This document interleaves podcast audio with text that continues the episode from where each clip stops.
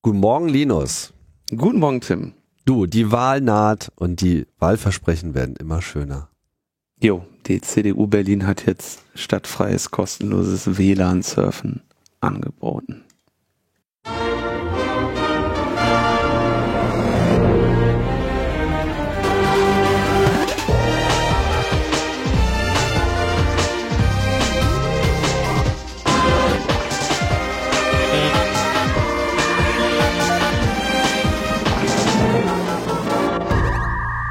Logbuch Netzpolitik Nummer 407. Ja, was haben wir denn heute? Den 23. September 2021. Genau. Und das ist der Tag, an dem es wie viele Jahrzehnte her ist, dass du WLAN-Surfen warst, Tim?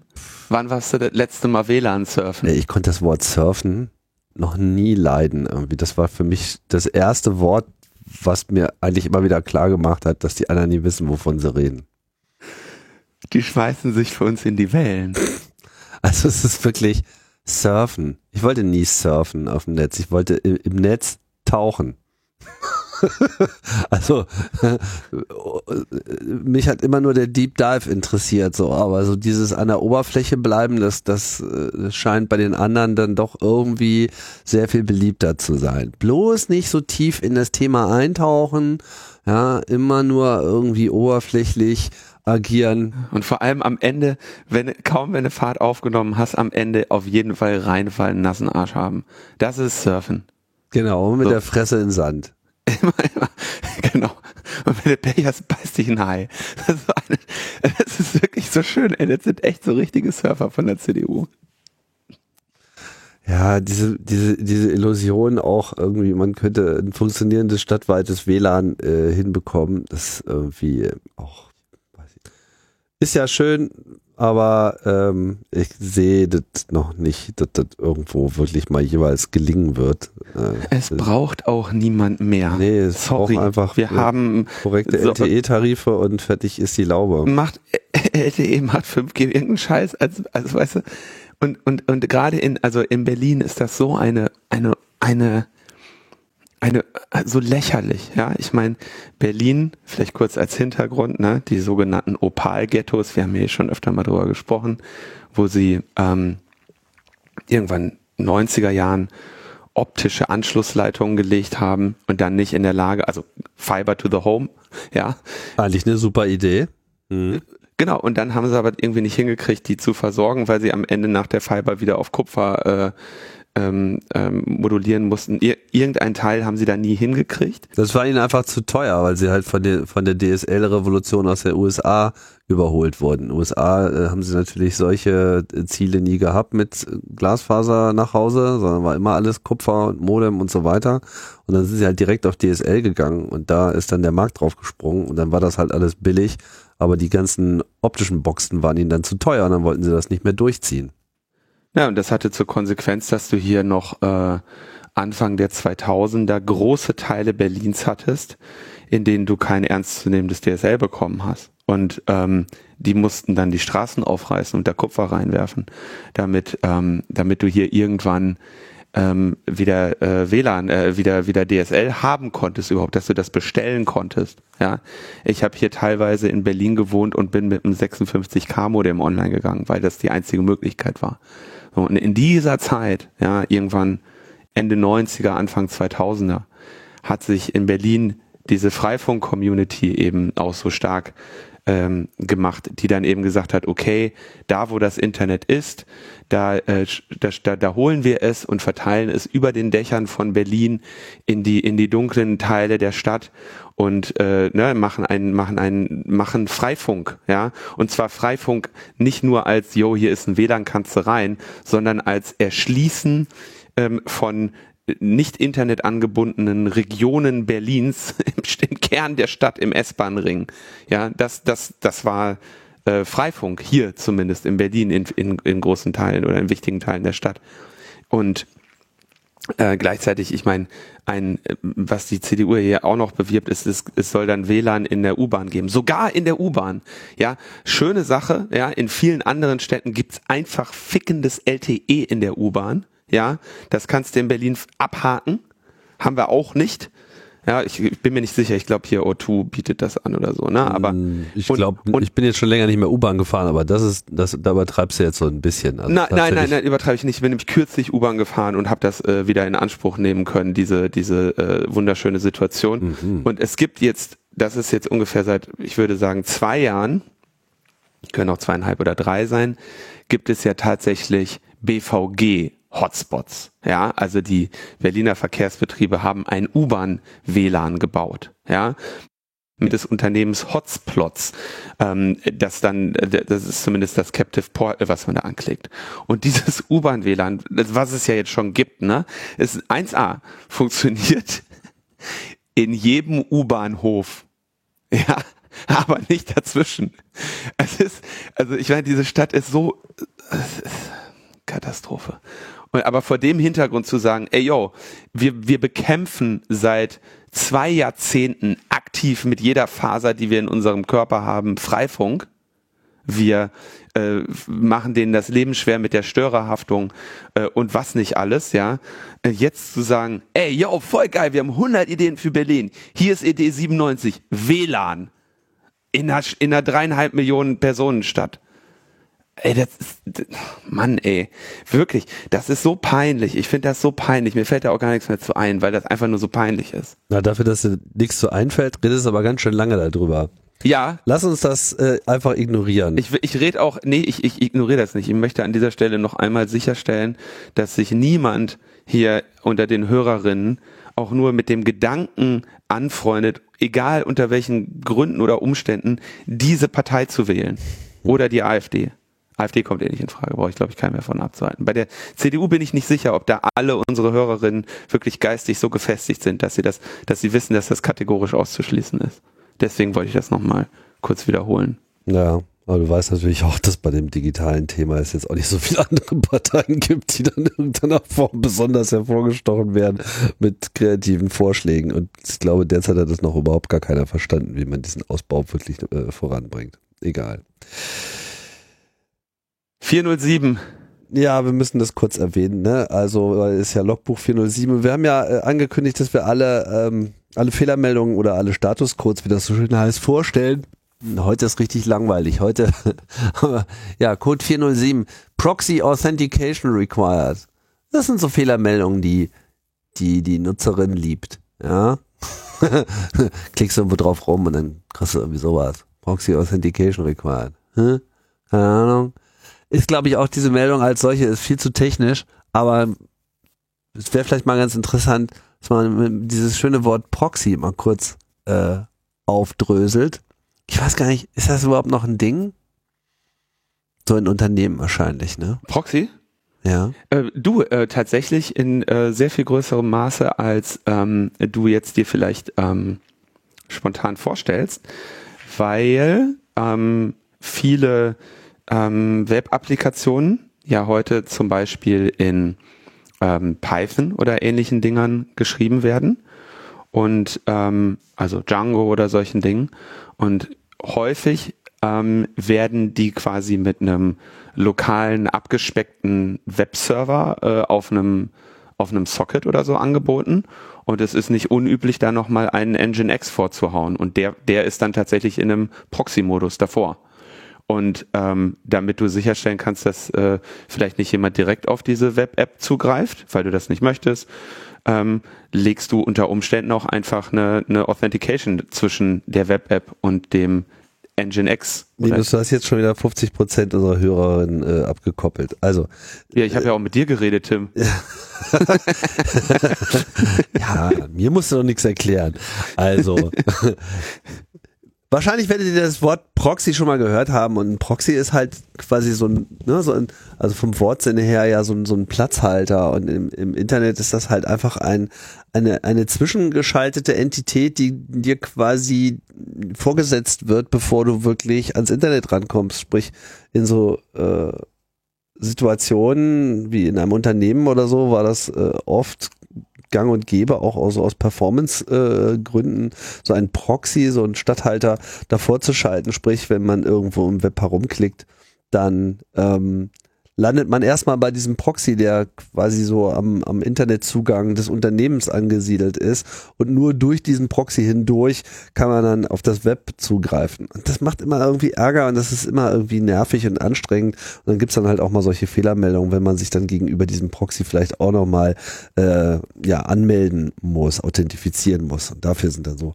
komische Statuscodes wie 407 gedacht, habe ich in meinem Leben noch nicht äh, viel mit zu tun gehabt mit dieser Fehlermeldung. Aber äh, geben tut sowas auf jeden Fall. Proxys nerven aber. Dieses ähm, Corporate-Ding, was du da benennst, ne, das ist tatsächlich sehr häufig. Ähm, die, die, die, die, die nageln quasi alle Leitungen zum Internet dicht und sagen, okay, keiner darf hier sich irgendwohin verbinden. Und wenn du ins Internet gehen möchtest, dann machst du das bitte durch unseren Proxy.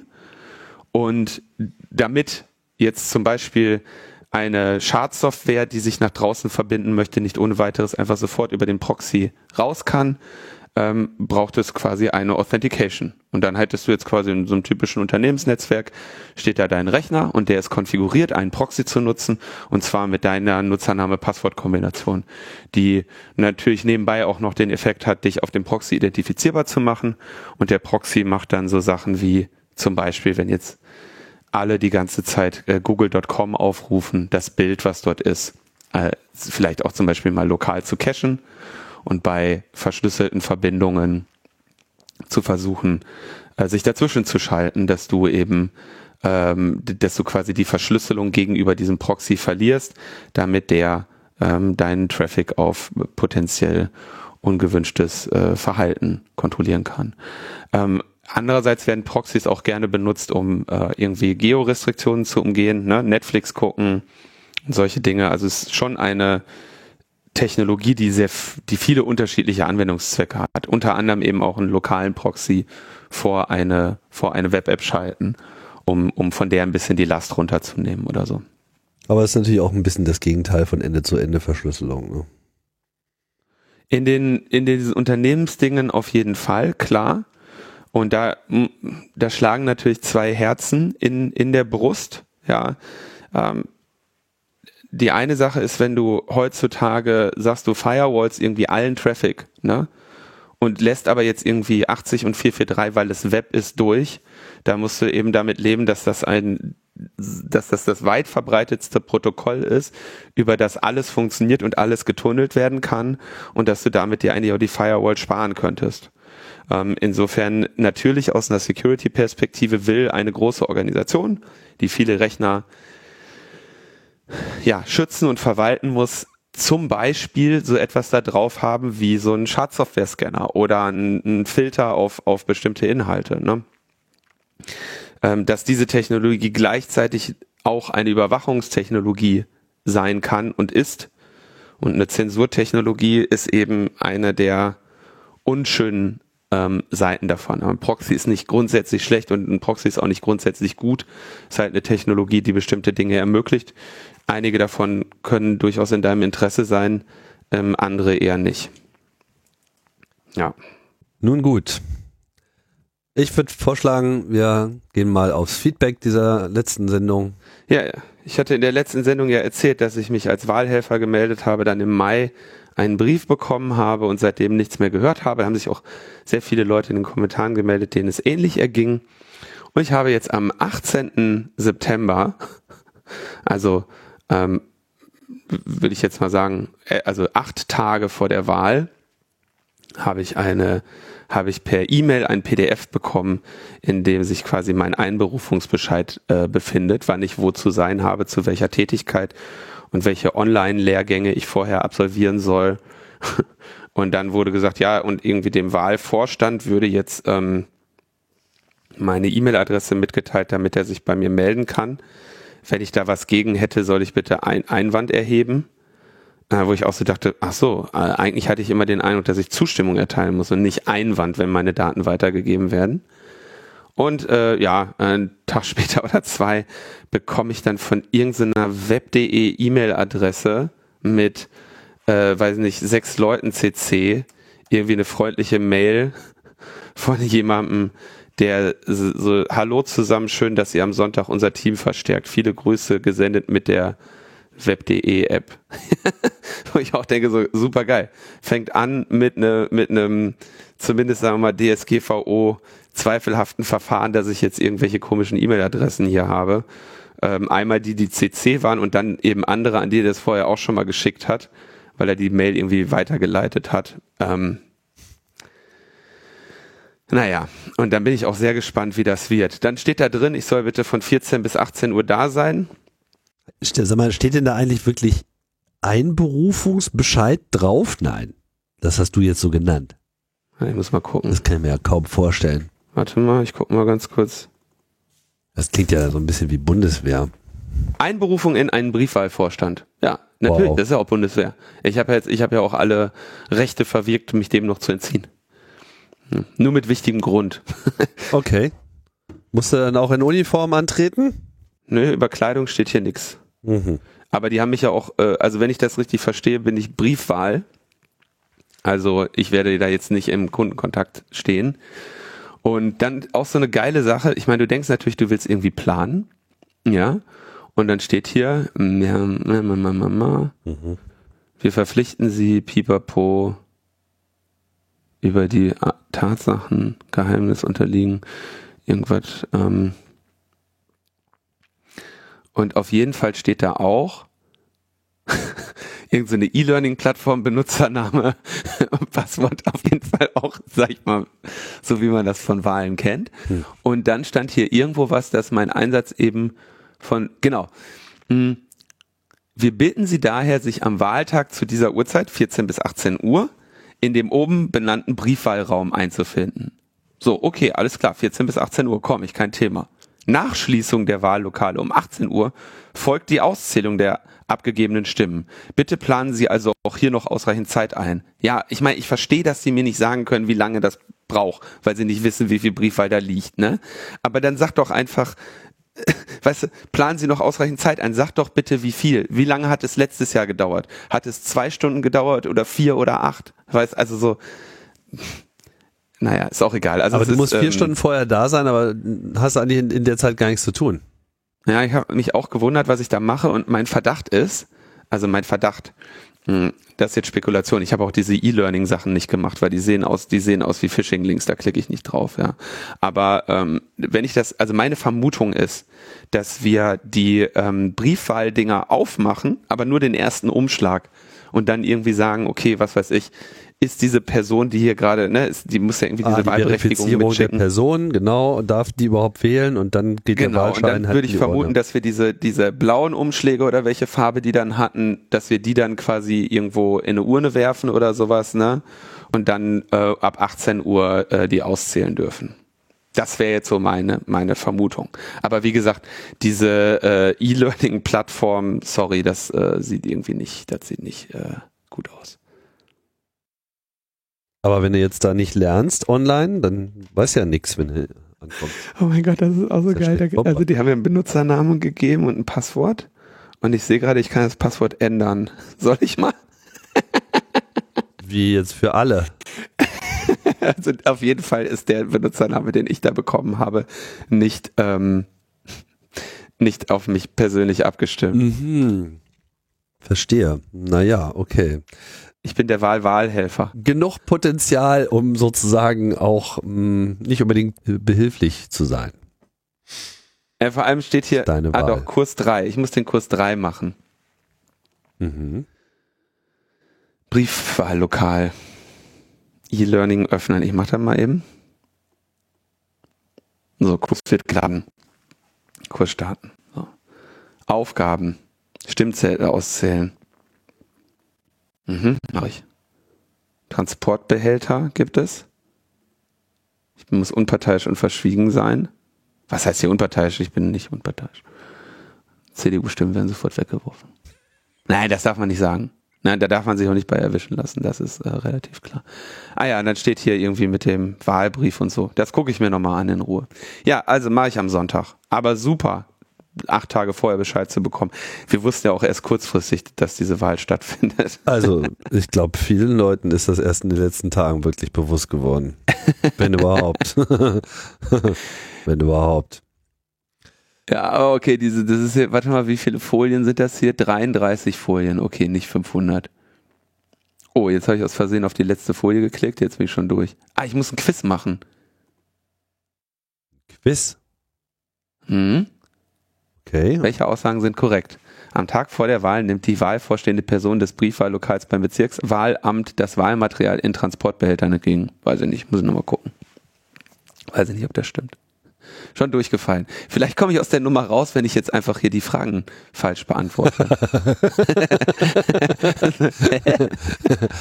genau. Wie gehen Sie mit den Stimmen um? Ja, die von der CDU, die lege ich dann in den Mülleimer. Die guten. Oh. Die guten, die, die guten in die Urne, die schlechten in den Müll. Ja. Naja, gut, dass du das jetzt nur mir gegenüber so geäußert hast und nicht irgendwie in der Öffentlichkeit verbreitet hast. Die werden ja wohl, die werden ja wohl jetzt nicht Zweifel an meiner Unparteilichkeit. Ja. Ich weiß jetzt gar nicht auf welcher Basis.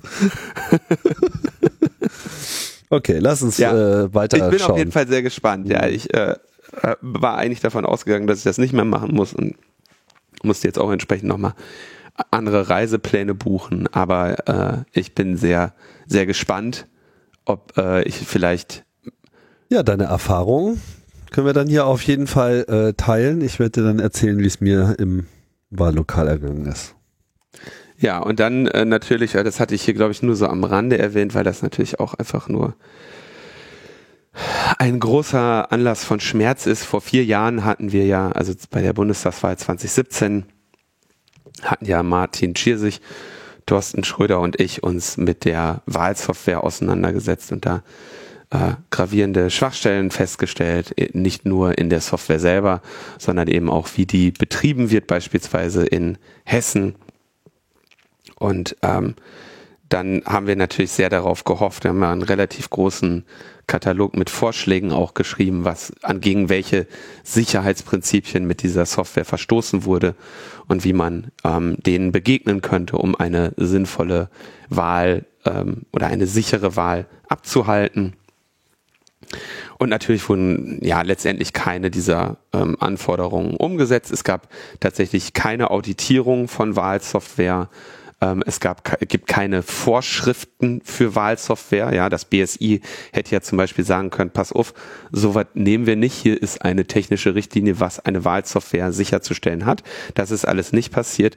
Es gibt jetzt nur irgendwie so eine Empfehlung zum, zum sicheren Betrieb. Ja, wo dann irgendwie quasi für die, ähm, für die kommunalen Dienstleister oder die Wahllokale irgendwie äh, vorgeschrieben wird, wie die Software zu betreiben ist. Ähm, gab da auch noch mal eine Anfrage auf Frag den Staat, äh, quasi so, habt ihr da irgendetwas gemacht, um den Zustand dieser Software zu verbessern? Und die Antwort ist äh, einfach nein. Ja, das ist natürlich auch sehr ähm, ernüchternd. Insofern bin ich mal sehr gespannt, ob ich da noch mit irgendeiner Software in Kontakt komme.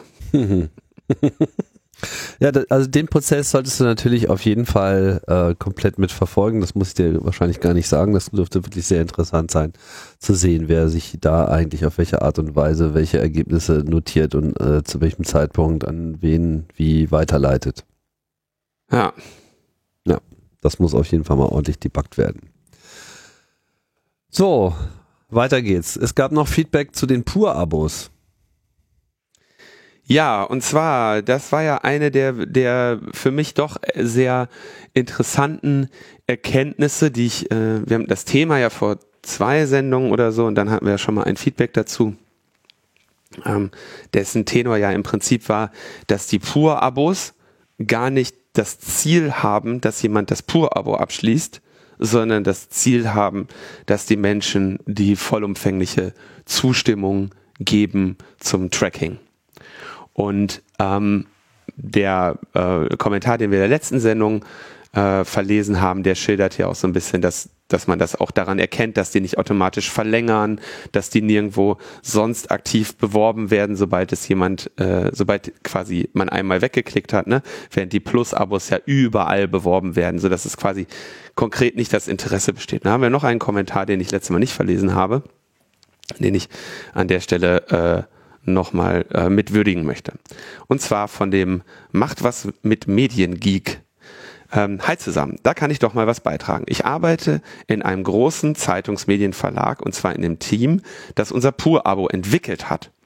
Und ich könnte da ein bisschen Einblick geben. Ihr habt schon richtig vermutet, dass der Preis natürlich total überteuert ist. Laut den Zahlen, die ich kenne, um Faktor 50 bis 100. Und das eine der Absichten ist, nicht neue Kunden zu gewinnen, sondern einfach die DSGVO-Einwilligung der User zu erzwingen.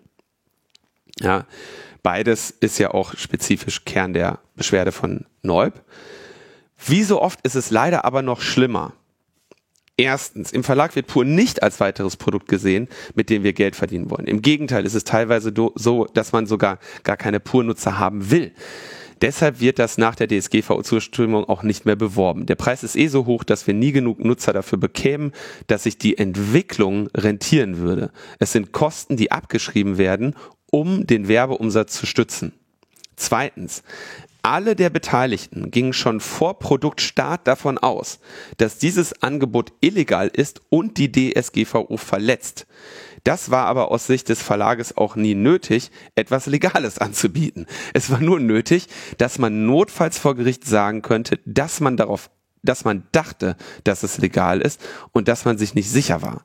Der Ablauf bei diesen Dingen ist immer der gleiche. Irgendein Verlag denkt sich so eine Idee aus und nach und nach kopieren alle anderen die, bis alle das haben. Wir gehen fest davon aus, dass das weggeklagt wird, aber es dauert ja eine Zeit, bis wirklich mal jemand klagt und dann noch Jahre, bis das Urteil kommt. Außerdem ist die Hoffnung groß, dass wenn alle das einsetzen, unser Verlag einfach nicht als erster verklagt wird. Wenn dann das Urteil kommt, baut man das halt wieder aus. Ärgern tut sich aber von den Verantwortlichen niemand und es wird als erfolgreiches Projekt gesehen, denn man hat ja viele Jahre damit gutes Geld verdient. Und dann geht alles wieder von vorne los mit der nächsten Idee. Im Grunde ist es der gleiche Hintergrund wie im Mobilfunkmarkt mit Stream On und Vodafone Pass. Ein weiterer Fun Fact dazu. Wir hatten vor kurzem eine Datenschutzschulung. Allerdings waren wir dann sehr verblüfft, als die Schulung zu einem Teil daraus bestand, dass ein Jurist uns Umgehungen der DSGVO vorgestellt hat, bei denen er davon ausgeht, dass wir nicht die Ersten wären, die man verklagen würde, weil die Konkurrenz ja noch dreister das Gesetz verletzt. Als wir fragten, ob das nicht die DSGVO verletzt, was er ja schon indirekt zugegeben hatte, kam das Moneyquote der Schulung, wenn man sich an Gesetze halt, wenn Sie sich an Gesetze halten wollen, sind Sie leider in der falschen Branche. Das fasst es recht gut zusammen. Lieben Groß und macht weiter so. Gute Arbeit. LMP ist mein Lieblingspodcast. Mhm. Und das finde ich natürlich schon ja. sehr äh, interessant, ähm, das war mir in der Form tatsächlich nicht klar und das, äh, also erstens, dass sie diese Zwecke erfüllen und dass das eben auch offenbar kein Geheimnis in den Verlagen ist, dass, dass das der Zweck dieser Pur-Abos ist. Insofern auch schön, dass Neub sich darum kümmert. Das ist schon echt krass irgendwie. Also überraschend tut's mich jetzt nicht, aber ist trotzdem krass. Ja, muss man sich auch echt überlegen, ob man in so einer Branche arbeiten will. Ey. Ich finde es eh leid, also so ein bisschen äh, schade natürlich auch, dass die, ähm, also diese Plus-Abos sind ja leider auch ein bisschen teuer. Hm.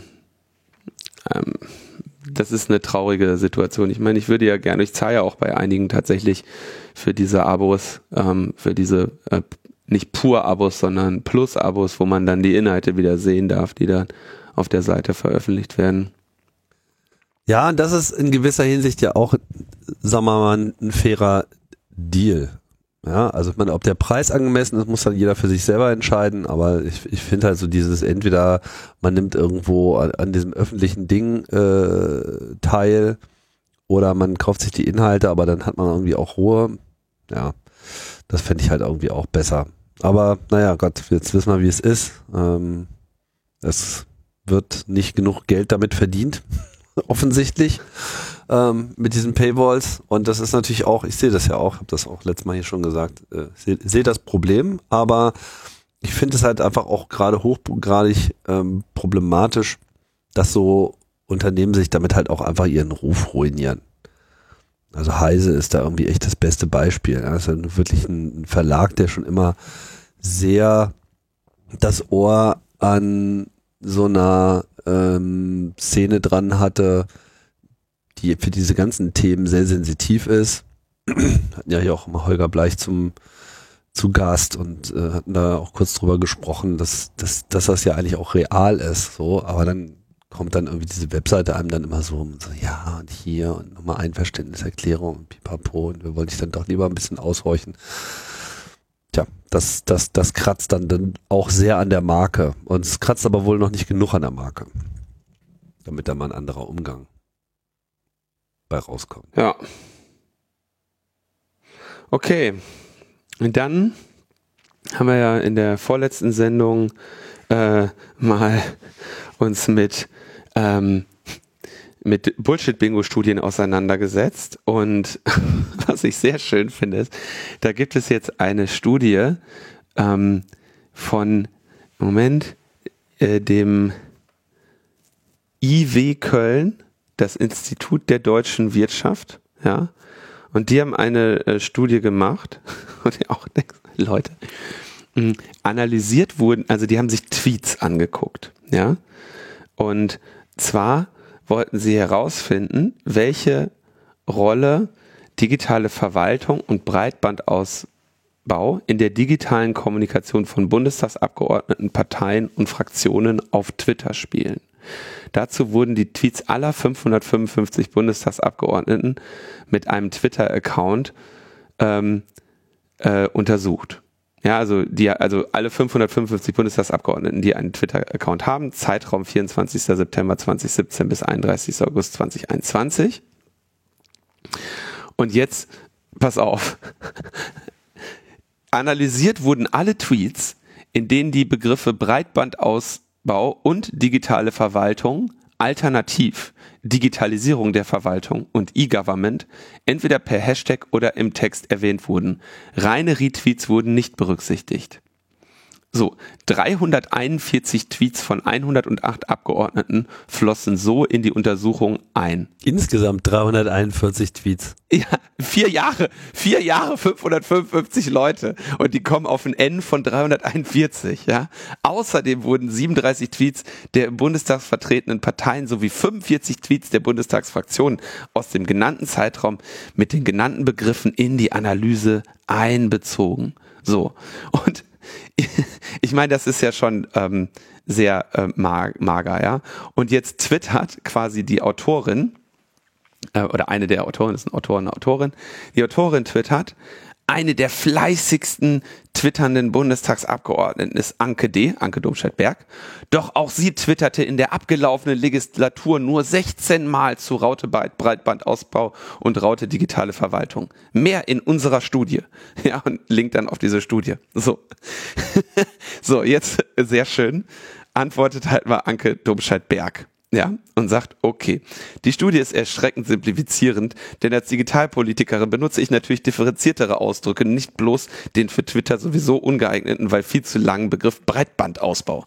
Analog E-Government. Hier mal eine Auswahl als Thread. So, und jetzt hat sie so ein Thread irgendwie, ich weiß nicht, über Teil 9, Teil 10, Teil 13, Teil 14, Teil 15, wo sie einfach über den Breitbandausbau twittert, ohne Breitbandauswahl zu sagen. Ja, zum Beispiel Tweets, in denen Breit Breitband vorkommt. also, ein, also, du fragst dich wirklich, äh, naja, sehr, sehr, äh, sehr lustig und ja, ist halt einfach nur auch wieder eine eine weitere äh, Bullshit-Bingo-Studie und du fragst dich wirklich, was soll, warum macht ihr sowas, ne? Zwei Begriffe und dann machst du dir schon die Mühe, von 555 Leuten die Tweets zu scrapen, aber nicht die Mühe, auch nur für eine Mark mitzudenken und mal vielleicht ein paar Related-Begriffe zu nehmen. Ne? Also das ist auch wirklich sehr, ähm, sehr, ähm, sehr schwach. Ne? Wundert man sich nicht, dass es irgendwie Leute gibt, die sagen, sie vertrauen der Wissenschaft irgendwie nicht. Ne? naja. Ja, ist das, äh, ist das überhaupt wissenschaftlich? Also Nee, eben nicht. Das ist äh, wie hier das diese Frau, die das, ja, äh, Digital Transformation Economist at German Economic Institute. Naja, gut. Ähm, hm. Naja, die Ökonominnen und Ökonomen haben leider eh nicht so viel von Ja, ich meine, Institut ist äh, kein geschützter Begriff. Ne? Institut kann sich äh, jeder nennen. Könnten wir auch machen. Wir könnten nee, auch mal ein Institut das aufmachen. stimmt leider nicht. Was, das stimmt nicht?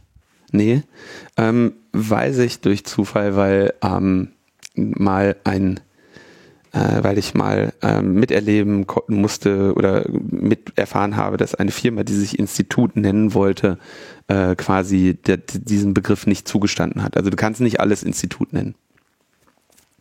Muss irgendwie einen spezifischen, ähm, muss sehr spezifisch benannt sein, was für ein Institut oder was auch immer. Also klar, du kannst erstmal irgendwie alles Institut nennen, aber es gab in diesem, also ich kenne jetzt diesen einen Fall, wo das ähm, ab, abge, nicht, nicht angenommen wurde, den Laden Institut zu nennen. Also Wikipedia sagt dazu, äh, seine Verwendung wird von der deutschen Rechtsprechung nur in bestimmten Fällen, bei denen es sich um eine eigenständige Rechtspersönlichkeit handelt, eingeschränkt.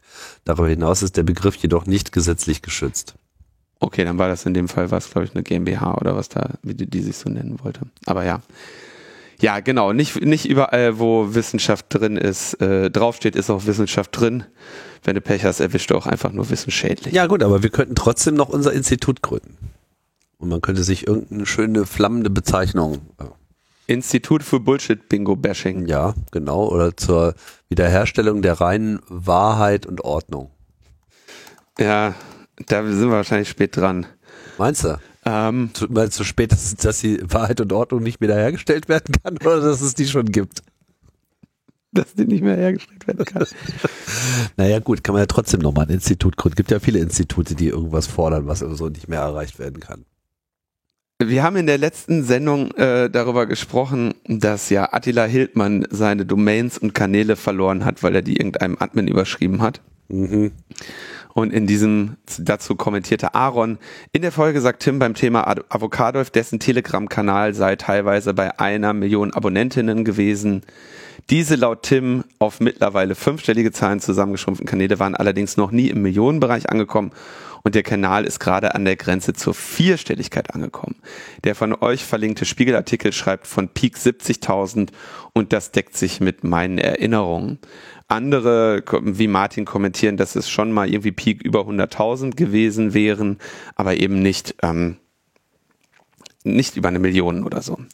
Und äh, Attila Hildmann, das finde ich auch sehr, sehr, sehr spannend. Also ich- erstmal Entschuldigung, ich habe das so ein bisschen daher äh, äh, gesagt und, und, und habe mich dann in der Größenordnung äh, irgendwie verlaufen. Also Faktor 10 auf jeden Fall daneben. Sorry. Ja. Ähm, immer noch schlimm genug, ne? Aber ähm, jetzt geht- twitterte hier John Graf, ähm, der Wahn von Hildmann schreckt schon lange nicht mehr vor jeder noch so kruden These zurück. Und zwar hat er jetzt auf irgendeinem anderen Kanal, äh, sagt er, folgende Namen wurden mir gesteckt als mögliche Anonymous Verantwortliche. Ole Reismann, das, der, Ole Spiegel, Reismann ist, ist Spiegel, naja, wobei, nein, Bento muss man sagen, ne, der, der war bei Bento und jetzt äh, ist er wieder beim Spiegel, aber dieses, diese Kinder, Kinderspiegel oder was das da war mit Bento, aber eben seit, bestimmt ist er seit zehn Jahren im Spiegel Verlag. Christian Stöcker, ehemaliger Leiter der Spiegel Netzwelt, heute, glaube ich, irgendwo in ähm, Hamburg Professor für Journalistik, wenn ich mich nicht täusche, und damit also der Vorgänger von der Judith Horchert, die wir ja auch schon zu Gast hatten in der Sendung. Konrad Lischka, Markus Beckedahl und André Meister.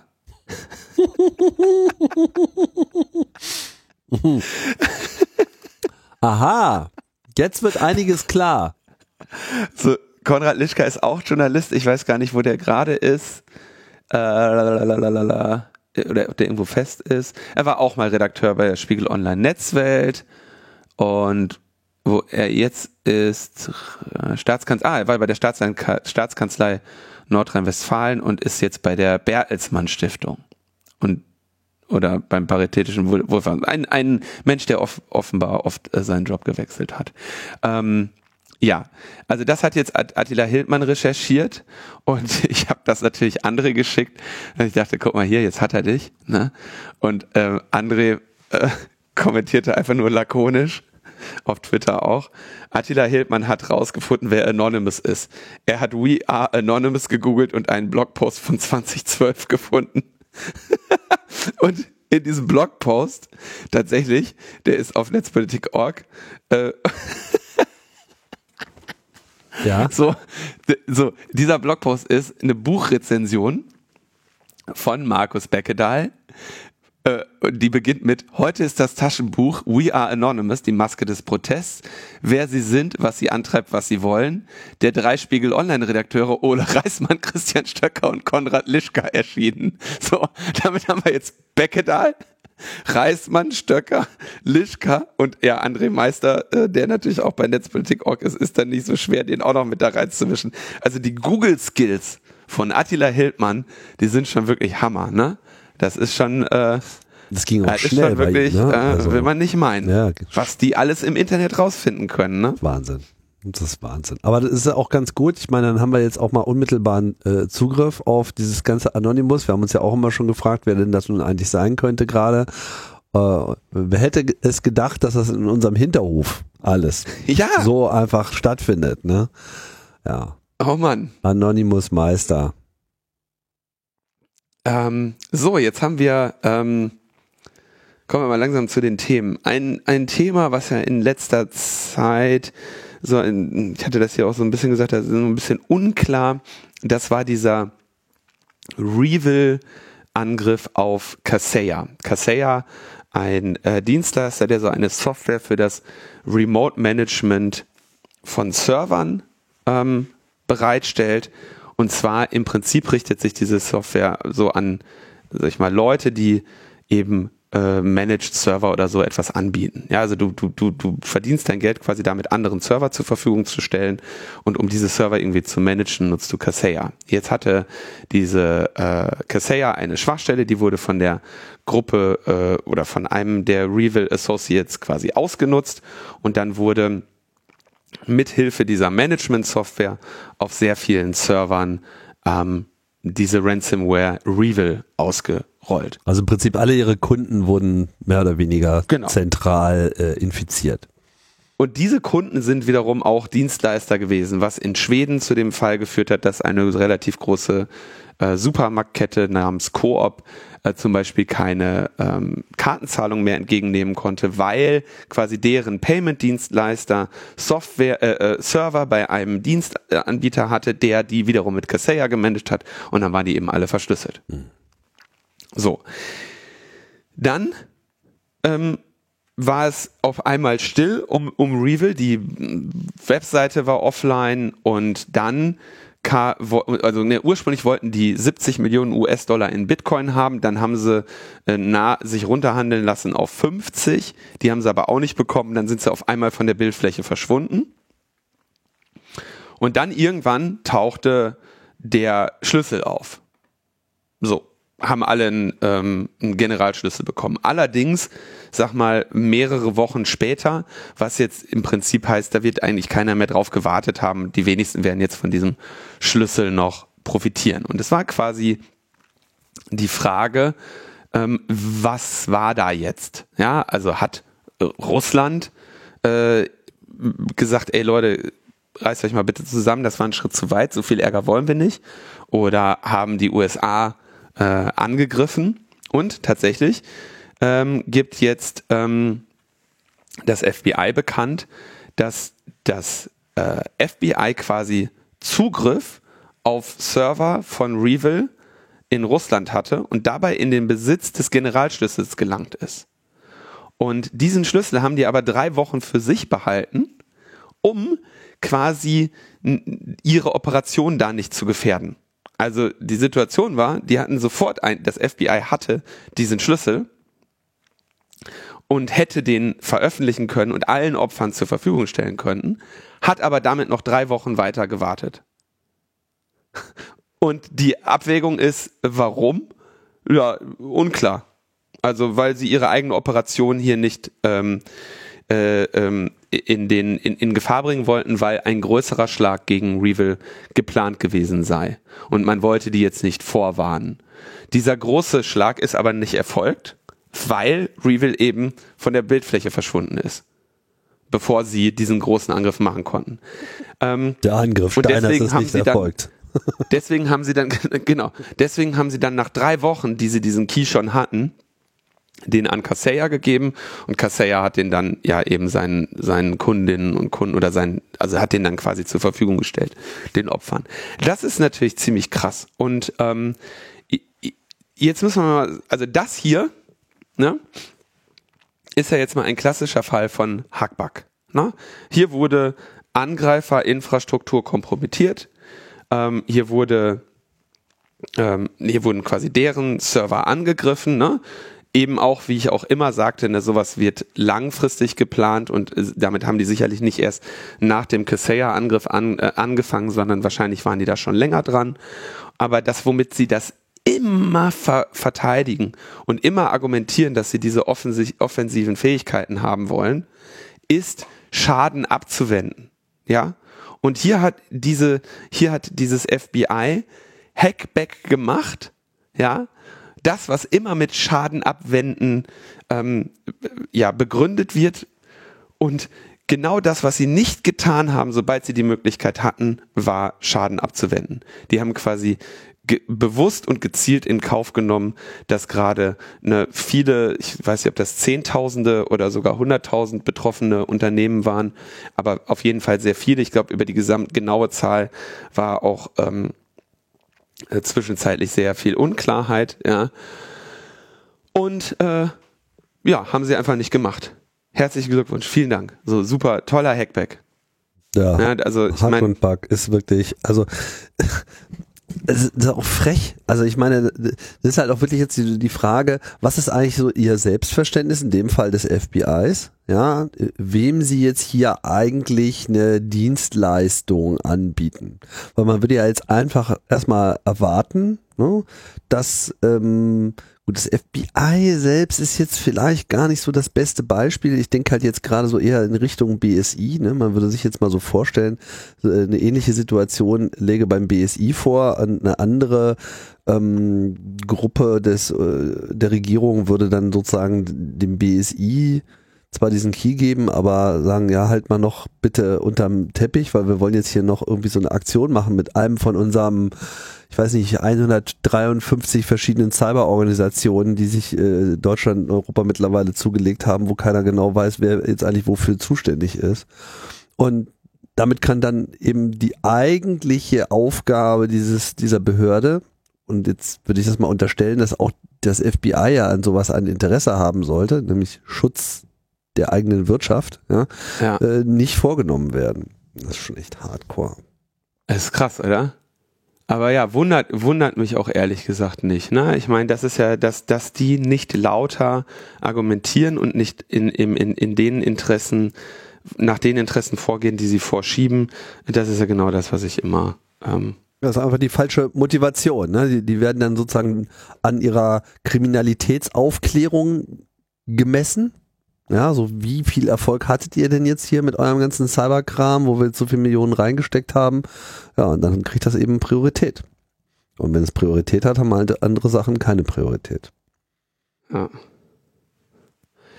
Ja, übrigens, da reiht sich ja auch sehr schön unser nächstes Thema ein. Wir haben ja darüber gesprochen, dass das Bundeskriminalamt sich äh, die Software Pegasus gekauft hat, die mit äh, Hilfe von Zero Days in ähm, Apple-Produkten ähm, auf Geräte angebracht wird, die gegen Menschenrechtsaktivisten, Oppositionelle, Journalistinnen weltweit ähm, eingesetzt wird, die in der Ermordung von Jamal Khashoggi eine Rolle gespielt hat und die nun wirklich von einem Unternehmen ist, mit dem man in keiner Weise äh, zusammenarbeiten möchte.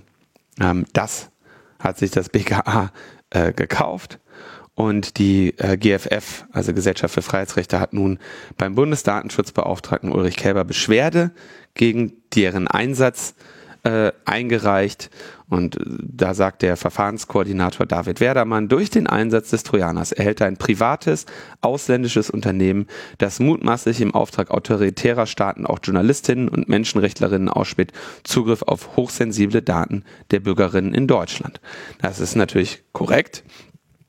Da muss man natürlich sagen, ne, dass äh, dass das eben das eines der entscheidenden Argumente dieses Setups ist. Ne? Die hacken ja für dich und äh, geben dir nicht quasi den, den Quellcode und die Schwachstelle, äh, sondern die bieten dir quasi ein Interface, wo du nur eine Telefonnummer eingibst und dann wird die kompromittiert.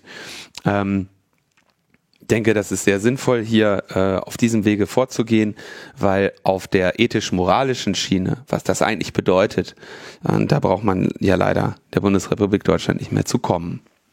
Nee, das hat auf jeden Fall bisher nicht funktioniert. So, dann haben wir, äh, hatten wir darüber gesprochen, dass ja die CDU äh, die Lilith Wittmann angezeigt hatte oder einen Strafantrag gegen sie gestellt hatte, weil sie angeblich äh, deren App gehackt hätte. Und äh, jetzt äh, hat sie ein bisschen darüber äh, geschrieben, dass sie ja diese Schwachstelle damals dem BSI und der CDU gemeldet hat und der Datenschutzbeauftragten und dass ähm, sie dann nach Paragraph 202 ABC StGB auch bekannt als der Hackerparagraph äh, angezeigt wurde. Ähm, 2007 wurde dieser Hackerparagraph eingeführt von der CDU als Regierungspartei gemeinsam mit der SPD. Damals mit sehr großem Widerstand, weil der eben das Ausspähen von Daten und vor allem das aus, das Vorbereiten des Ausspähens und Abfangen von Daten unter Strafe stellt und damit quasi ähm, ja, jed, jede, jeden Besitz von Software, die auch zum Hacken geeignet ist, potenziell strafbar macht. Ja, wir haben, das hat nach meiner Kenntnis bisher noch keine Anwendung gefunden, dieser Vorbereiten, ja. Aber theoretisch kann ich sagen, jeder Computer, den ich besitze, äh, den könnte man auf jeden Fall als ähm, Beweismittel dafür sehen, dass ich das Ausspähen von Daten zumindest vorbereitet habe. Weil das ja auch etwas ist, was ich äh, eben täglich beruflich tue. Nun ja, jetzt äh, hat sie, ähm, hat die CDU quasi als, als Anlass genommen, dass äh, irgendjemand auf Paste, einen, einen Pastebin-Link äh, vertwittert hätte, und zwar pastebin.com CDU Connect, unter dem sich angeblich äh, diese Inhalte befunden hätten. Aber also irgendwelche geleakten Inhalte. Und ähm, Jetzt ist es so, bei Pastebin kannst du nach meiner Kenntnis und auch nach, äh, nach Kenntnis von Lilith Wittmann nicht deine, dein, dein, ähm, den Link benennen, ja, sondern du machst einfach einen neuen Paste auf und dann kommt eine zufällige Zeichenfolge oder eine äh, quasi eine hochzählende hexadezimale Zeichenfolge oder was auch immer. Auf jeden Fall nicht, dass du sagen kannst, ich möchte hier mal bitte eine Vanity-URL haben, sodass unter pastebin.com slash äh, CDU Connect äh, wahrscheinlich niemals etwas lag. Ähm, Jedenfalls, langer Rede, kurzer Sinn, dieses Verfahren wurde dann jetzt am Ende eingestellt, weil die ähm, Staatsanwaltschaft feststellt, ähm, damit hier eine, ähm, damit hier irgendwie Hacking stattgefunden hätte, hätte eben eine Überwindung von Sicherheitsmerkmalen oder einer Zugangssicherung ähm, stattfinden müssen.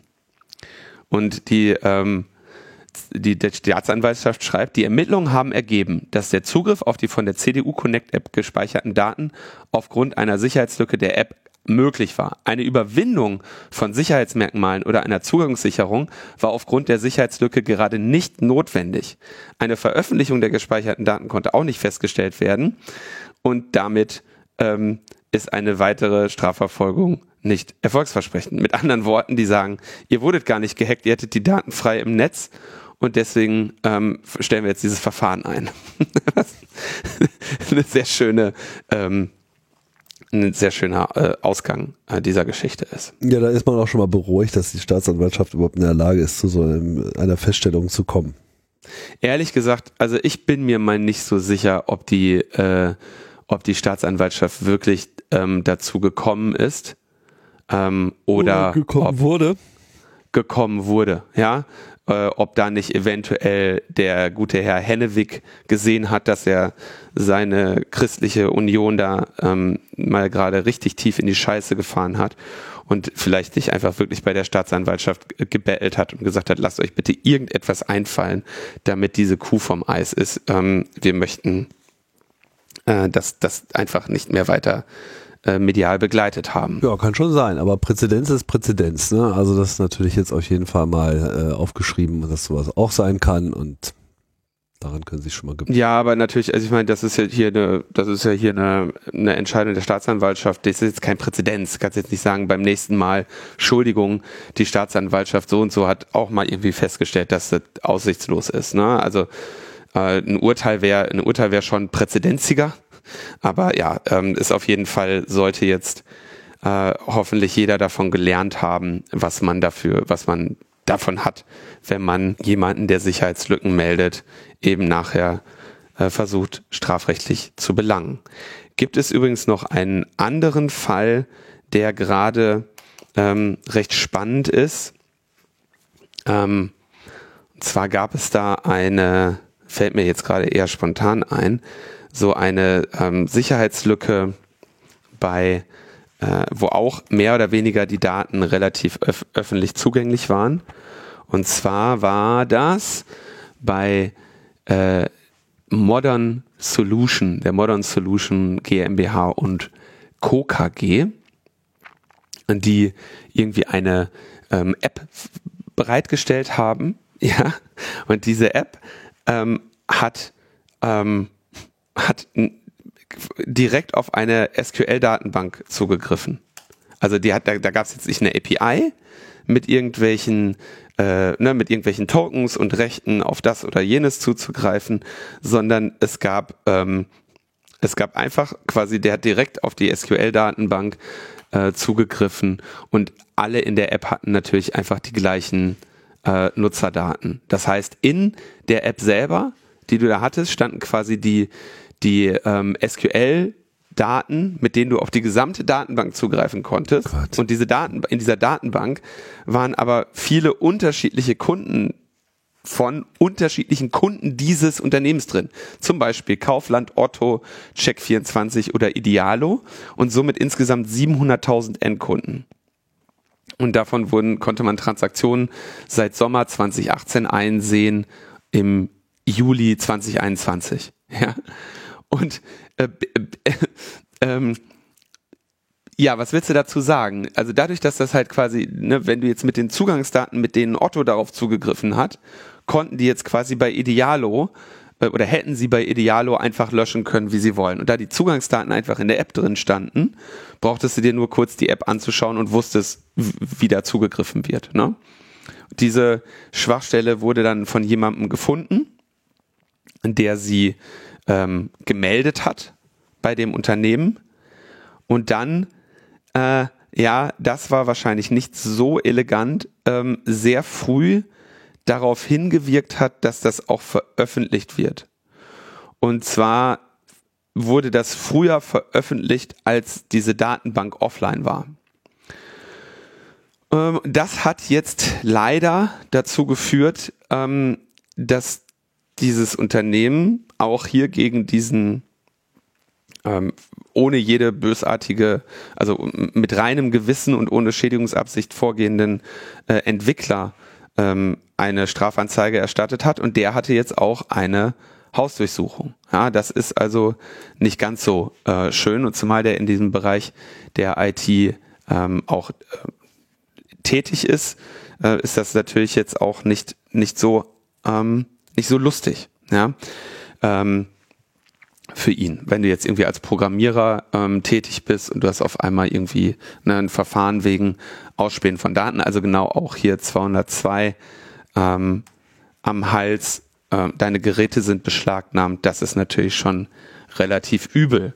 Ähm, an dieser Stelle deshalb nochmal so ein bisschen der Hinweis, also wenn es geht und wenn ihr solche Sachen zum ersten Mal macht, äh, macht euch bitte vielleicht besser darüber ein, oder holt euch mal Rat, was ein kluges Vorgehen ist und was nicht.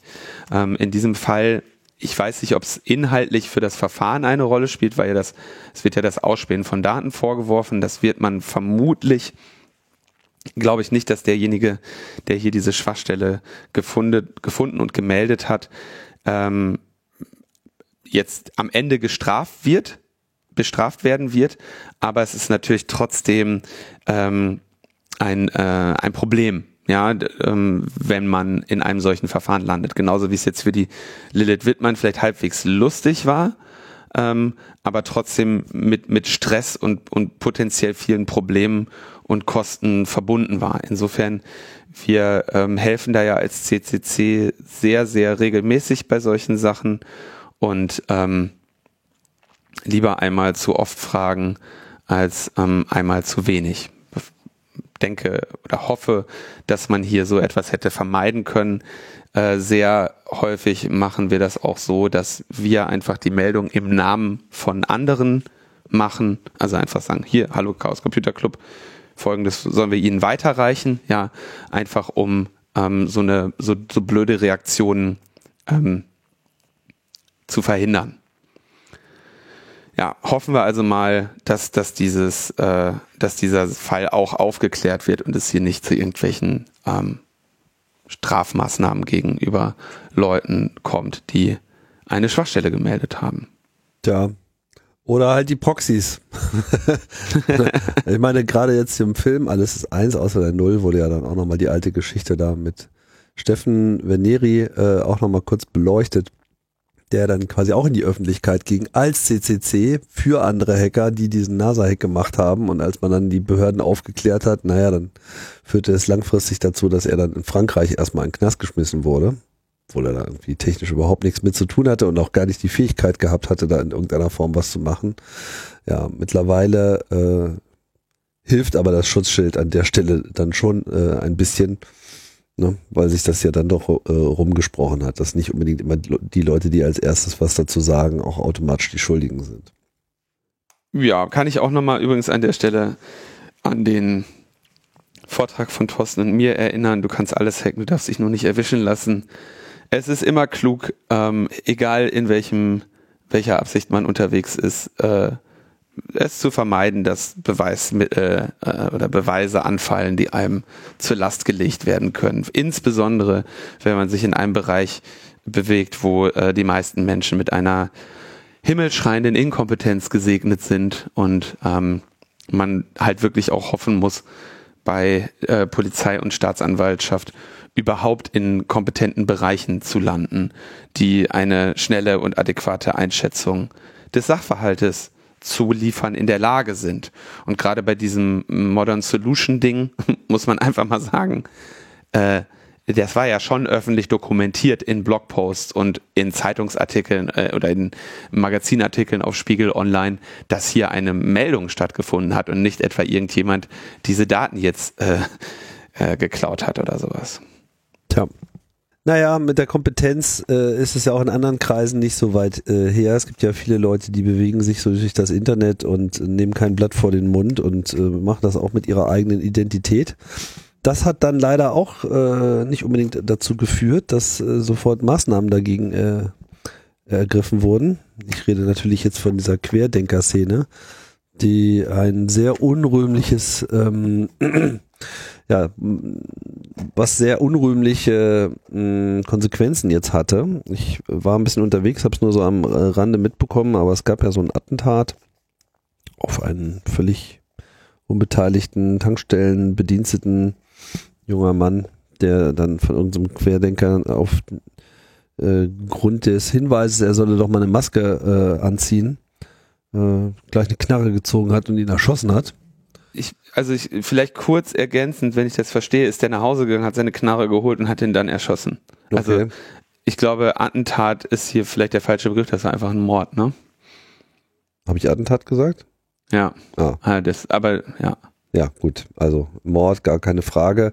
Ähm, und auf einmal kann dann auch Facebook mal reagieren und stellt fest, so, oh, diese Leute, die hier schon seit äh, über einem Jahr freidrehen, die könnte man ja dann doch vielleicht mal ein bisschen sanktionieren und hat jetzt zahlreiche Querdenker-Kanäle äh, vom Netz, hätte ich fast gesagt, von aus ihrem Netz genommen. Ja.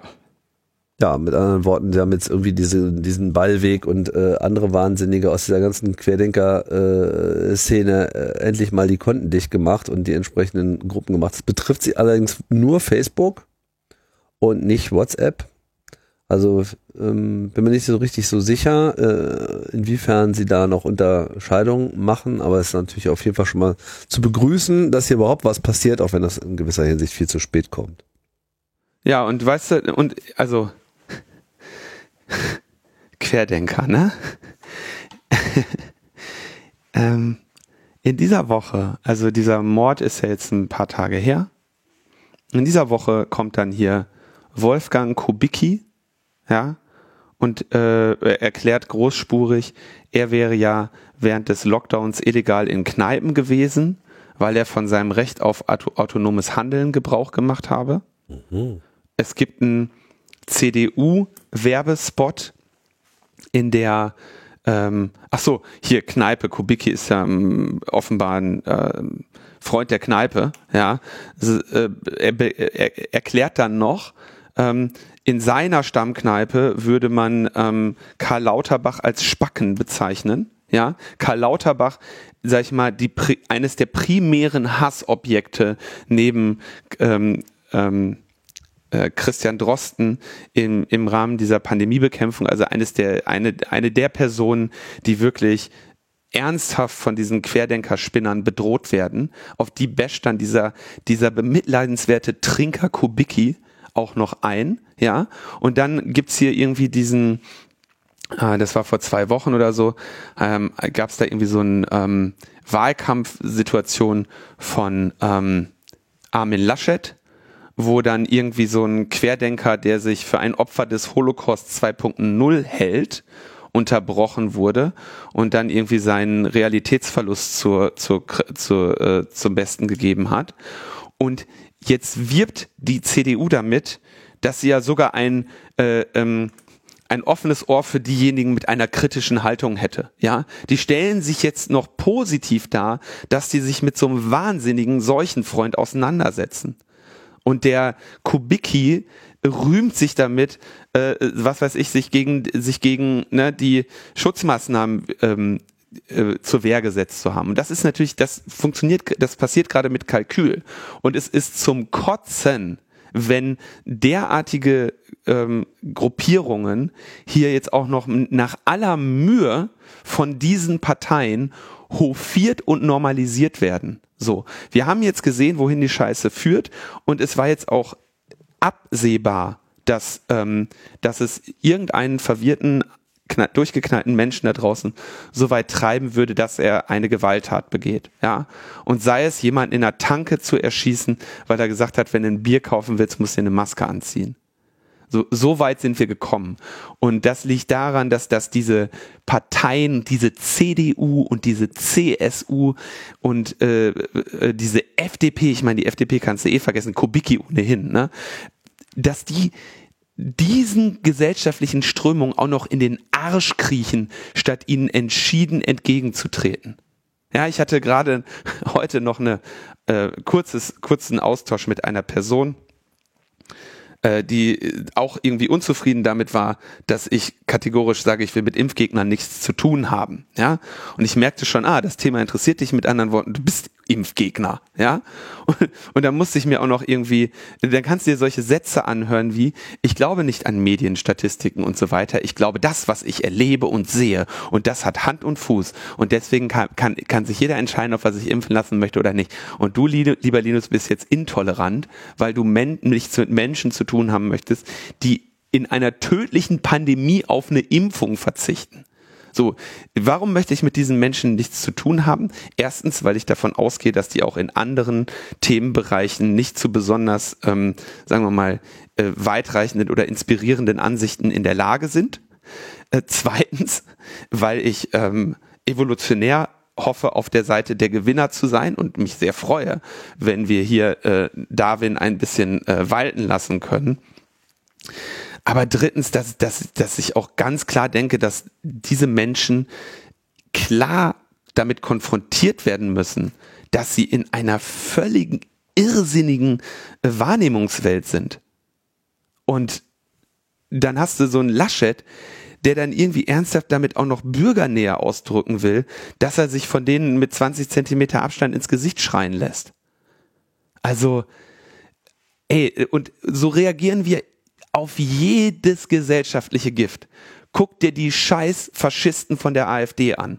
Den tritt auch keiner äh, entschieden entgegen und sagt, nein, ihr seid einfach nur blöde Faschisten. Punkt dieser, ich hatte mich in der letzten Sendung schon darüber be beschwert, dass der, dass hier Lindner, okay, von Lindner brauchst du auch nichts zu erwarten, ne? Dass der dann auch noch irgendwie der Weidel recht gibt, äh, weil, weil, weil sie irgendeinen Stuss redet, weil wieder irgendeine Studie ihr nicht passt, weil dabei rauskommt, dass sie einfach nur Scheiße redet. Und ich, ich möchte wirklich wieder in einer Welt leben, in der Verstand und Wissenschaft noch etwas wert sind. Und das sehe ich wirklich in zwei Hinsichten hier. Da finde ich solche Bullshit-Bingo-Studien genauso tragisch, wie, ähm, weil, weil die, die, die tragen ja nur dazu bei, dass die Leute einen Argwohn gegenüber der Wissenschaft entwickeln. Die tragen ja nur dazu bei, dass man sagt, naja, pass auf, dann müssen wir halt doch für Wissenschaftsverlage Unmengen an Geld bezahlen, weil die wenigstens halbwegs durch ihr Peer Review, was alle kostenlos leisten, irgendwie halbwegs Qualität in die Wissenschaft einbringen. Ja, aber es ist zum Verrücktwerden, wie, wie fernab von Tatsachen und Realität und gesichertem Wissen argumentiert wird in allen möglichen Bereichen und wie wir alle bereit sind, das zu tolerieren, statt einfach mal eine Ohrfeige nach der anderen zu verteilen und klar zu sagen, pass auf, das, was du hier redest, ist einfach nur Unsinn und deswegen brauchen wir da auch nicht mehr weiter drüber zu reden, weil uns das nicht weiterbringt. Und jetzt haben wir Tote. Geil. Tja. Nächstes Thema? Ist äh, ich meine, du hast recht und ähm, jetzt, haben wir Tote und ich befürchte sogar, sogar das wird nicht sehr viel bringen. Weißt du, was du jetzt nämlich hast? Jetzt, jetzt, jetzt kann ich dir schon die Kommentare schreiben ja, die kann ich mir selber schreiben, könnt ihr euch auch sparen, dass jetzt irgendwelche Leute kommen, ne, ne, ne, ne, ne, ich bin äh, kritischer Geist und ich glaube, eine Impfung ist äh, für meinen Chakra nicht gut und äh, deswegen möchte ich nicht von dir mit Mördern verglichen werden. Äh, ja, schreib den Kommentar bitte woanders, schreib den in deine Telegram-Gruppe oder sowas. Echt, das ist, es ist einfach, sowas, Dummheit kommt von Dummheit. Und deswegen muss man Dummheit entgegentreten, sonst kriegt man einfach nur noch mehr Dummheit. Und dass am Ende dann irgendwelche ganz dummen Vollidioten, irgendwelche geplagten Seelen so eine Scheiße dann auch noch als, als, als einen Primärkonflikt der Gesellschaft wahrnehmen, äh, in, in dessen Kontext sie meinen, töten zu müssen. Darüber muss man sich eben Gedanken machen, wenn man, wenn man völligen Unsinn redet, wie übrigens auch ähm, andere menschenverachtende Ideologien, die, was weiß ich, Frauen oder Nationalitäten als minderwertig empfinden oder sonst was. Ich wäre ja schon ganz froh, wenn wir zumindest äh, unsere Polizei mal äh, so in, in die Situation bringen könnten, dagegen auch äh, automatisch irgendwas äh, zu unternehmen. Ja, also die, die Automatismen, fehlen mir an der Stelle auch schon. Also bei der Politik kann man sich jetzt natürlich auch groß äh, beklagen, haben wir jetzt im Prinzip auch gerade getan. Aber ähm, mich macht es äh, immer besonders unruhig, dass man eben auch einfach gar nicht davon ausgehen kann, dass, dass dieses Verhalten ähm, bei der Exekutive präsent ist. Ja, wir haben das gesehen mit diesen ganzen Querdenker-Demos. Wie viele Monate hat das gedauert, bis da überhaupt mal irgendeine nennenswerte Reaktion gezeigt wurde, während parallel in, äh, in, äh, eigentlich immer die, die Gegendemos mit Wasserwerfern zusammengesprüht wurden. Ja. So, und das ist, das ist so diese, diese Automatik, so dieses, das ist, das ist irgendwie built-in, hat man so äh, das Gefühl. Ne? Klar, natürlich äh, können die sich dann darauf zurückziehen und sagen, das war die Anweisung hier und der Modus da und Gefahrenverzug und keine Ahnung, aber man merkt halt auch einfach, wie so ein Weltbild an der Stelle äh, aktiviert wird, das immer sagt so, ja, der normale Spießbürger, der kann ja irgendwie überhaupt nicht gefährlich sein, weil der ist ja irgendwie immer die Masse. So, da kann man ja jetzt nicht irgendwie einfach mal überzogen reagieren. Aber so die aufgeklärten sogenannten Linken, ja, die also, wie du das jetzt auch gerade getan hast, oft auch, also nicht immer, ja, aber oft eben aus so einer grundinformierten Haltung heraus einfach äh, grundlegende Probleme äh, ansprechen, die sind dann automatisch immer schon so eine Zielscheibe. Und das finde ich wirklich verstörend. Und das hat natürlich auch was damit zu tun, was der vorherrschende Gedanke in der Gesellschaft ist. Das denken die sich ja auch nicht einfach so aus. Mal jetzt abgesehen von rechter Unterwanderung bei der Polizei, die es mit Sicherheit äh, auch gibt. Ja, also die teilweise schon dann vielleicht auch systematisch ist und wo du irgendwie Netzwerke hast und wir haben ja auch schon über diese ganzen Chatgruppen bei, den, bei der Polizei hier auch schon oft ges gesprochen. Aber das Hauptproblem ist, dass, dass es einfach in der Gesellschaft selber noch nicht genug Überzeugung gibt, da etwas gegen tun zu müssen, dagegen vorgehen zu müssen. Und es sind auch viele Tabumechanismen über die Jahrzehnte weggefallen, die es durchaus mal gab nach dem Krieg. Ich kenne das ja auch selber noch, 70er, 80er Jahre. Da wäre viel von dem nie nicht möglich gewesen. Ich sage nicht, alles war gut und alles war super und wir wissen auch, dass da auch noch viel alte Nazis irgendwie in den Strukturen drin hingen, aber die Reaktion ähm, der Gesellschaft war anders und das hat äh, nachgelassen und wir sind jetzt so ein bisschen in der Problematik, dass wenn wir das jetzt halt so weiter laufen lassen, dass das noch schlimmer werden könnte. Gut, lass uns über schöne Sachen reden, lass uns über digitale Führerscheine reden. Ist auch was Tolles, oder? Andi Scheuer. Andi Scheuer gibt uns noch einen mit. Auf den letzten Metern hoffentlich, ey. Führerschein. Digitaler Führerschein. Ja. Gut, das ist ja erstmal nichts Schlimmes. Es ist erstmal nichts Schlimmes. Es ist äh, von dem, es ist tatsächlich, wir haben auch eine Mail bekommen, das ist dann, ey, da habe ich noch nie von gehört. Warum habt ihr das nicht behandelt? Ähm, ich lese da jetzt nur, ja, soll kommen. Ist aber jetzt noch nicht so wirklich klar, äh, wie genau das äh, ähm, stattfinden soll. Ja, also mh, soll im Rahmen einer App, die ID-Wallet heißt, also digitale Brieftasche werden, die irgendwie vom Kraftfahrtbundesamt mit der Bundesdruckerei entwickelt wird und äh, dann eben auf Basis der zentralen des äh, auf Basis des zentralen Registers des KBA ausgestellt werden soll.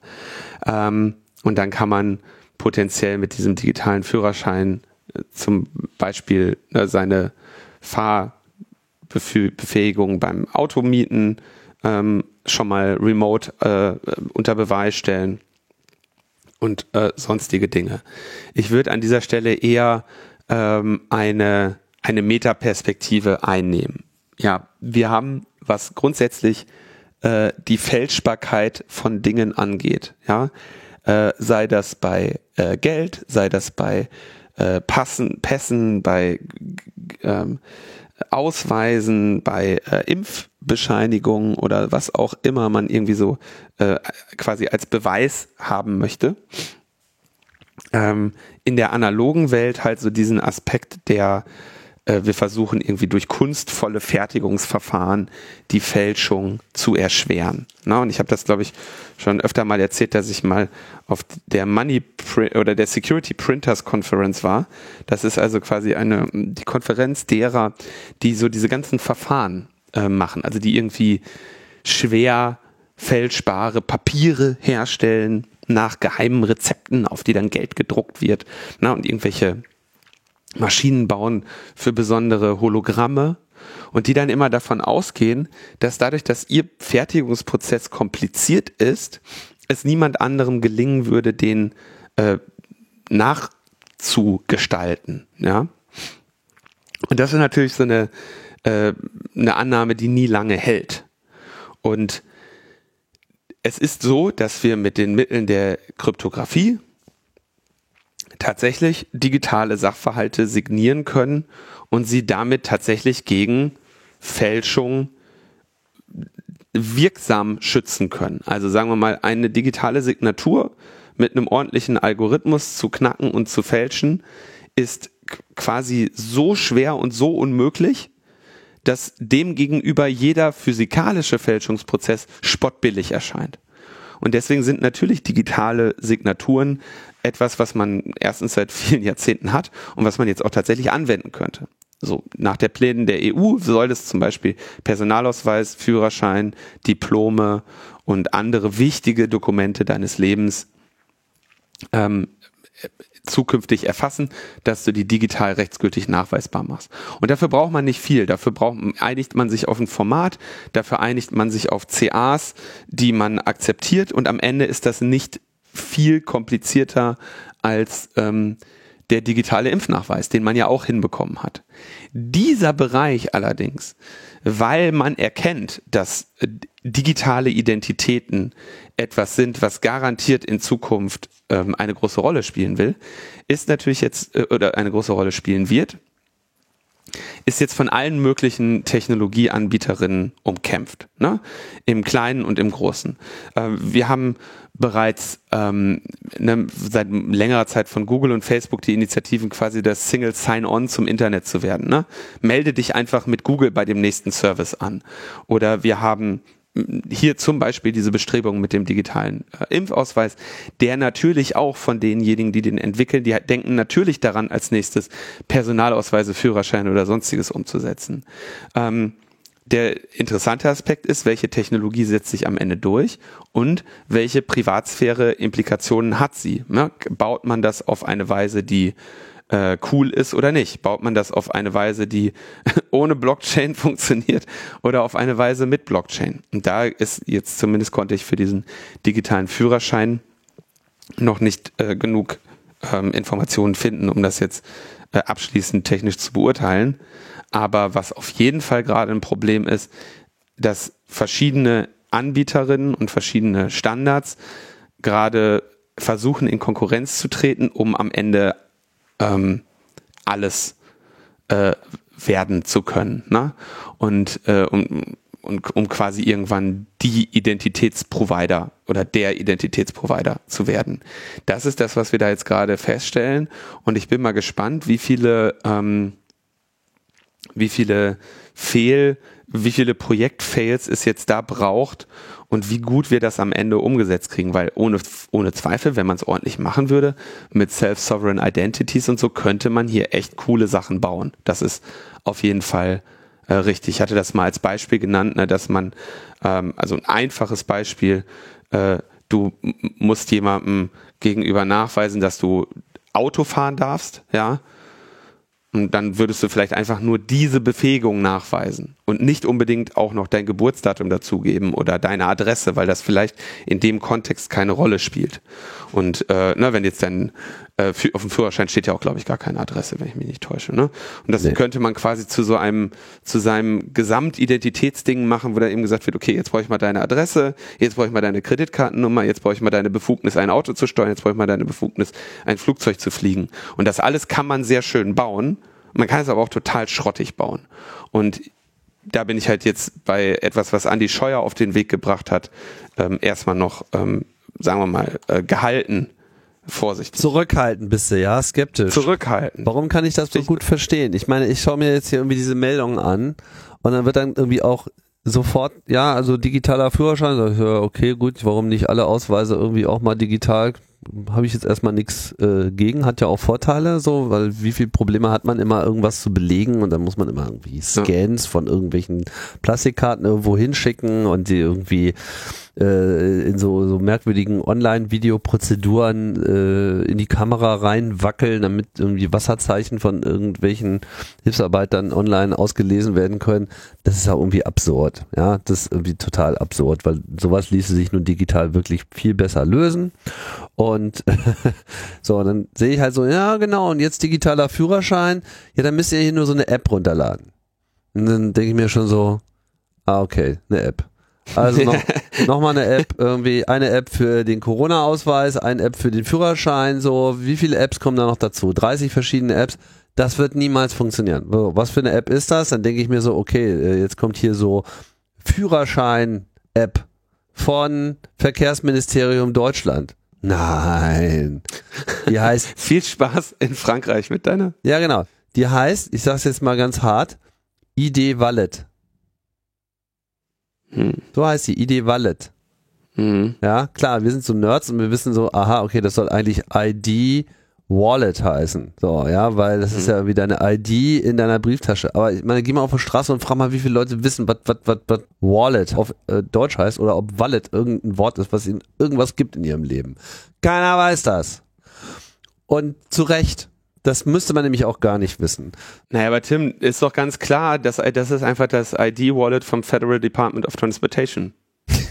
Ja, wenn es mal so wäre, das ist hier von der Digital Enabling GmbH irgendwie rausgebracht, ja. Was ist denn eine Digital Scheiße, Enabling ist eine GmbH? Tim. Es ist eine GmbH, ich hab's dir die ganze Zeit gesagt. Es Ach so, GmbH. Deutschland ist doch eine GmbH. Ja, aber dann ist Digital Enabling definitiv der falsche Name dafür. Also ich meine, wenn Deutschland eine GmbH ist, dann ist sie sicherlich nicht enabled. Ähm, weißt du, was ich meine? Ist so etwas wie staatliche Dokumente nachweisen auf deinem Telefon. Das hat einfach von vornherein ein mindestens europäischer Standard, wenn nicht gleich weltweiter Standard zu sein.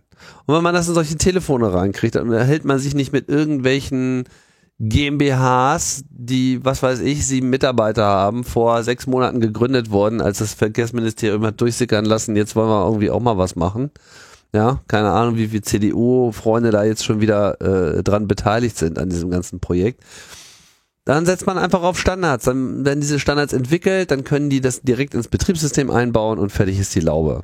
Stellt sich auch raus, gibt so eine Funktion auch schon irgendwie in den Telefonen. Also zumindest gibt's das bei iOS, sicherlich auch äh, bei Android, wenn nicht jetzt schon, dann bald. Und ähm, damit ließe sich sowas natürlich auch machen. Aber nein, jetzt wird erstmal eine App wieder irgendwie gelauncht von irgendeiner Bude. Und wir wissen schon, worauf, worauf das hinausläuft. Ja, dann läuft die nicht, dann funktioniert die nicht. Ja. Denkt doch nur mal an äh, eure Tarnanwendung irgendwie von eurer Bank. So, das Oh, ist so der hör Level. auf. Naja, auf.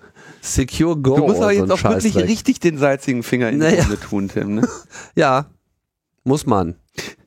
Ja, also, äh, und, aber das vielleicht noch ganz kurz, äh, weil klar ist, dass was du eigentlich haben möchtest, ne, also was du eigentlich haben möchtest, ist mindestens ein EU-weiter Standard, ja.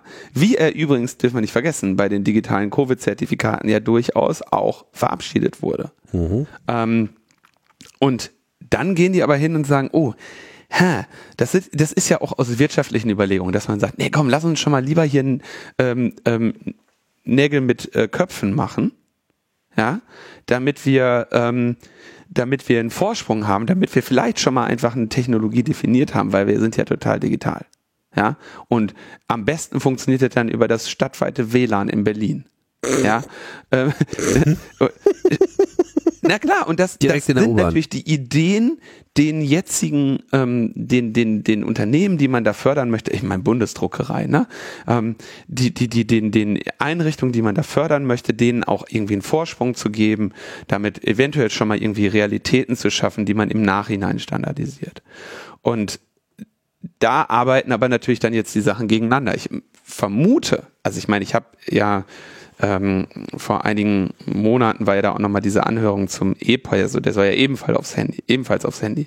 Ich bin mal gespannt, ob, also ich lese hier nichts davon, dass das die gleiche Technologie sein soll und dass sie da eine Vereinheitlichung anstreben oder einen, einen internationalen Standard anstreben. Das äh, stelle ich bisher nicht fest. Ja, und gerade was du dann natürlich bei diesen digitalen Sachen hast, was übrigens auch beim Impfpass ja vollständig verkackt wurde, ne? auch, auch absehbar verkackt.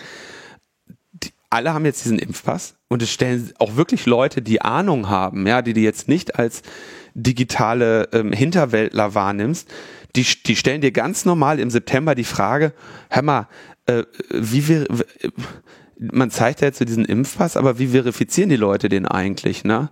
Habe ich das jetzt richtig verstanden, dass man dafür eine andere App braucht? Ja, hast du richtig verstanden, ne? Weiß keiner. Ich habe letztens, musste ich meinen Impfpass zeigen und war völlig verdattert, dass die kontrollierende Person nicht mit dem Finger aufs Display ging, um zu gucken, ob es scrollt und nicht nur ein Screenshot ist, sondern äh, tatsächlich ihr Kopfpass-Check rausholte und äh, gescannt hat, ob der, ob der gültig ist. Ich bin, ich habe applaudiert, ich habe gesagt, das hätte ich ihnen gar nicht zugetraut, so wie sie aussehen. Ne?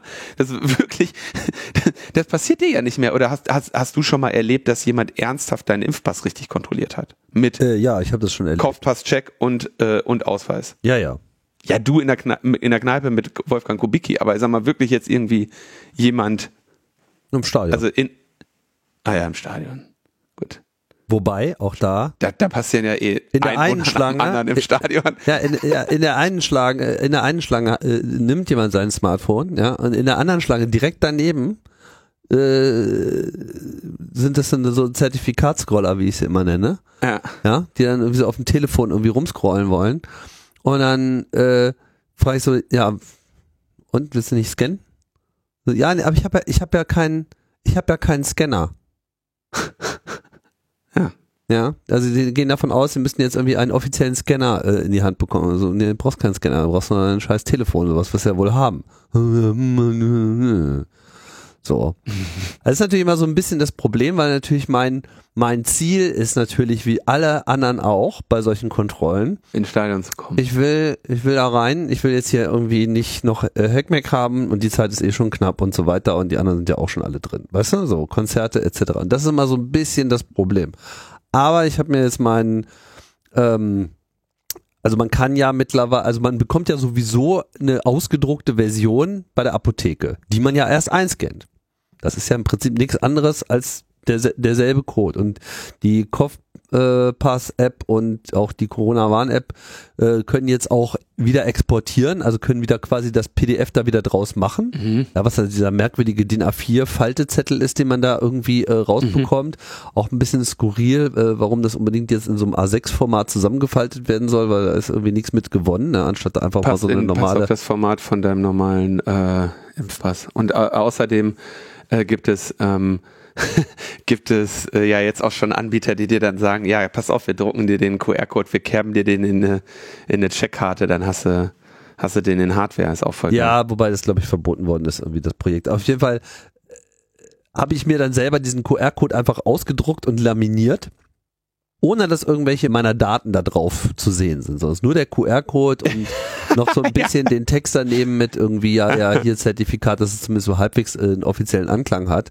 Und ähm, wenn ich es mir sozusagen in dem Moment erlauben kann, ja, weil es ja äh, alles erstmal zu meinem Nachteil, dann zeige ich halt immer erstmal das Ding. So. So sieht so halbwegs offiziell aus. So, und dann sollen sie damit irgendwie klarkommen. Äh, Kann ich nicht Mhm. überprüfen. Äh, Wieso kannst du nicht überprüfen? Äh, Und dann, weißt du, dann, dann, dann, dann kannst du diese Debatte aufmachen. Wenn man einfach Bock drauf hat, irgendwie sich aufhalten zu lassen. Mhm. Ja, gut, aber Hab es ist wirklich. Aber ich habe ein bisschen Verständnis auch dafür. Oft ist es halt so, die wissen es halt auch nicht anders. Andererseits gibt's halt auch welche, die müssten es halt besser wissen und machen es dann trotzdem nicht. Jetzt war ich irgendwie in Dortmund am Stadion, wo sie wirklich generalstabsmäßig, um die Geschwindigkeit bei der Ticketkontrolle am Eingang zu erhöhen, haben sie so ums Stadion herum ganz viele, also ich habe mindestens so 20 gesehen. Polizisten? Nein, nein, einfach so Menschen, die so eine, äh, so, so ein Banner, so ein, so ein Ich bin ein Check-in, äh, Fähnchen irgendwie so am Rücken festgeschnallt haben, dass man die irgendwie gut sehen kann. Ja, und dann kannst du da halt hingehen und dich quasi von ihnen schon mal autorisieren lassen und dann kriegst du so ein, so ein Armbändchen, so nach dem Motto, ja, hier, äh, Covid-Zertifikat ist gecheckt, ne, weil das nach dieser 2G-Regelung da äh, läuft. Ja, aber es sind natürlich auch alles nur so Smartphone-Scroller. In dem Moment hatte ich dann halt auch irgendwie so schon das Telefon in der Hand und dann so, um, äh, ja, nee, muss aber jetzt rein, weil ist knapp. So, sonst hätte ich halt gerne den Tanz gemacht. Ne? Und es müssen halt mehr diesen Tanz machen. Das ist einfach schlimm.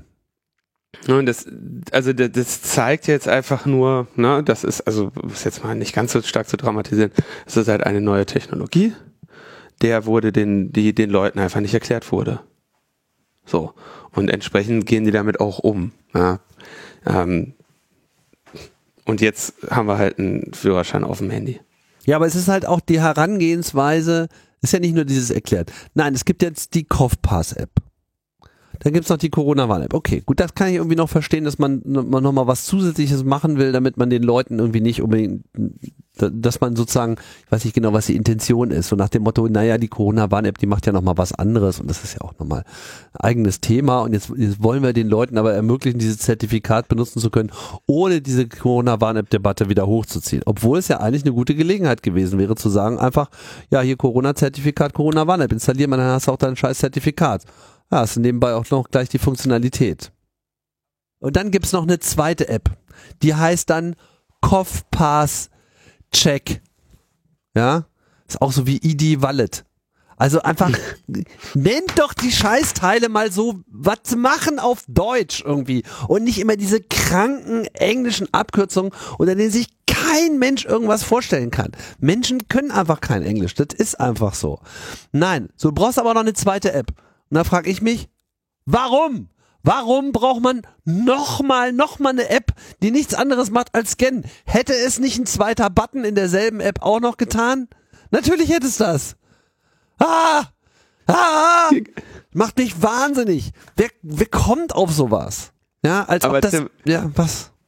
Es ist, es ist, es ist, wie es ist. Ja, es ist wie es ist. Aber das sind doch IT-Entscheider. Ich meine, bitte. Nein, es ist nicht. Das ist genau das Problem. Es sind keine IT-Entscheider. Aber hier, ich, ich habe jetzt herausgefunden, wie du deinen digitalen Führerschein bekommst. Na? Und ganz einfach. Für das Herunterladen der Daten ist der Kartenführerschein nicht erforderlich. Nutzer müssen sich lediglich per ID Wallet, ja, das ist die App, mit ihrem Personalausweis und dessen Online-Funktion authentifizieren, um einen QR-Code aufzurufen. Dann lässt sich die App die Daten aus den zentralen Registern des KBA herunterladen und zeigt diese an. Also du musst irgendwo mit, deinem- mit deinem, deinem Ausweis dich eine ne, ne E-ID-Authentifizierung machen, was auch ein, ich meine, das ist ja ein ganz alltäglicher Ablauf für uns alle. Ne? Klar, täglich. Und dann kriegst du einen QR-Code und den musst du dann mit der App scannen. Also ich, ich bin gespannt. So, und dann, dann bin ich mal, weißt du, was nämlich richtig unterhaltsam wird, Tim, ne? Du hast ja jetzt, ähm, du hast jetzt irgendwie das, die, die Probleme der Kopfpass-Check gezeigt, ne? So. Ich bin ja äußerst gespannt, wie das demnächst in den Verkehrskontrollen wird, wenn die, wenn Polizisten und Polizistinnen, ja, irgendwie eine Handy-App deinen Führerschein kontrollieren sollen. So. Da kann ich mir auch schon vorstellen, dass du, dass du mit deinem laminierten QR-Code sehr viel Freude in, äh, vor allem dann mit Leuten, ja, die nicht einfach nur dumm sind, sondern dazu auch noch bewaffnet und gewaltaffin. Ja, das wird doch wunderschön. Ja, das wird doch wunderschön. Das könnte doch toll werden, ja. Mhm. Ah, okay, das ist, also ich wäre vorsichtig. Ich, ich glaube, ich nehme da lieber meinen, aus Sicherheit doch nochmal den Hardware-Führerschein mit, bevor das da irgendwie, bevor die Fahrt ein jähes Ende findet und die dir das Handy wegnehmen oder sowas. Das ist alles, äh, genau, ist ja auch das andere Problem, ne? Muss der Handy aus der Hand nehmen, muss der Handy für entsperrt haben, ne? Auch etwas, was man ehrlich gesagt nicht unbedingt in der Nähe von Polizisten und Polizistinnen machen möchte, sein Handy entsperren. Also, ich meine, wo kommen wir denn hin? So, ich meine, das ist alles irgendwie nicht. Man braucht einfach nur so ein kleines Mäppch- Mäppchen, ja, in, in, in dem du in so, so äh, Klarsichthüllen einfach so oder so laminierte QR-Codes hast. Und zwar total kommentarlos. Einfach nur so QR-Codes, so die so durchblätterst, zielgerichtet irgendwo hingehst und sagst, ja, Führerschein, ja, hier, kein Problem, hab ich hier ist der QR-Code. Steht alles drin. Ja, hat Herr, hat Herr Scheuer gesagt. Jetzt habe ich gerade mal diese ID Wallet mal gestartet, um mal so zu gucken, wie so die, die, die Onboarding-Experience ist. Und was will das Ding als erstes von einem, nachdem es einem irgendwie so grob mit einem hübschen Bildchen äh, versucht hat zu erklären, wofür es eigentlich da ist? Kamerazugriff. Nee. Nein, du musst ja natürlich erstmal eine sechsstellige PIN einrichten. Ja, wieder so eine scheiß PIN, mit der du was machst, du vergisst sie. Ja? Dann stehst du in der Ver auch scheiße in der, in der Verkehrskontrolle. Mann, ey, baut doch den Scheiß einfach ins Betriebssystem ein. Es kann doch so schwierig nicht sein, ey. Gott. Naja, es wird, es wird sicherlich ein, ich sag dir Tim, das wird, das wird ein richtiges Erfolgsprojekt. Damit, damit geht es jetzt los in Deutschland. Damit äh, bricht jetzt die Digitalisierung über uns hinein. Das habe ich die PIN eingegeben. Dann kommt dann erstmal Push-Service-Fehler. Es konnte leider keine Verbindung mit dem Push-Dienst hergestellt werden. Neue Nachrichten werden bei geöffneter App alle 30 Sekunden abgerufen. Herzlichen Glückwunsch, jetzt hast du einen Führerschein, der dir Busch-Nachrichten schickt. War eigentlich ganz zufrieden, dass das Scheißding mich einfach in Ruhe gelassen hat. Ne? Ja, ich meine, es hat mich natürlich am Anfang gefragt, ob ich irgendwie Nachrichten dafür enablen will. habe ich natürlich Nein gesagt. So, und deswegen kommt jetzt wahrscheinlich dieser Fehler. Jetzt läuft die ganze Zeit irgendwie hier so Rädchen, denk, denk, denk. Schon gesagt, 30 Sekunden rotiert hier irgendwie das Ding und tut jetzt erstmal gar nichts. So, ja, rotier, denk, grübel. Was macht er jetzt? Irgendwie berechnet er jetzt irgendwie Zufallszahlen oder äh, ist er schon dabei, Bitcoin zu berechnen? Ich weiß es nicht. Das Ding tut jetzt einfach gar nichts. Stimmt, bei mir ist auch einfach nur dieses Warteding jetzt. Ja, es kommt einfach nur Warteding. Das müsste nicht ID Wallet heißen, sondern es müsste ID Wartet heißen. Ich glaube ehrlich gesagt, die leiden einfach nur gerade darunter, dass das jetzt mal ein paar Leute nutzen. Ja, ich meine, wie scheiße und schlecht ist sowas, wenn schon mal nur so das mal runterladen und mal starten und mal gucken schon in die Hose geht. Echt, also wirklich, Deutschland ist einfach, ich kann, ich kann, ich kann es nur immer wieder nochmal sagen, ich habe die Hoffnung verloren. Es wird nichts mehr werden. Es, wir werden es nicht hinbekommen. Deutschland muss sich mit Platz 50 bis Platz 78 in, in, in jeglicher digitalen Weltrangliste abfinden. Ja, und wir feiern, wenn wir mal in die Top 40 kommen. Aber mit Bundesliga ist hier nichts mehr zu holen. ah je. Penner. Digitale Versager, ey.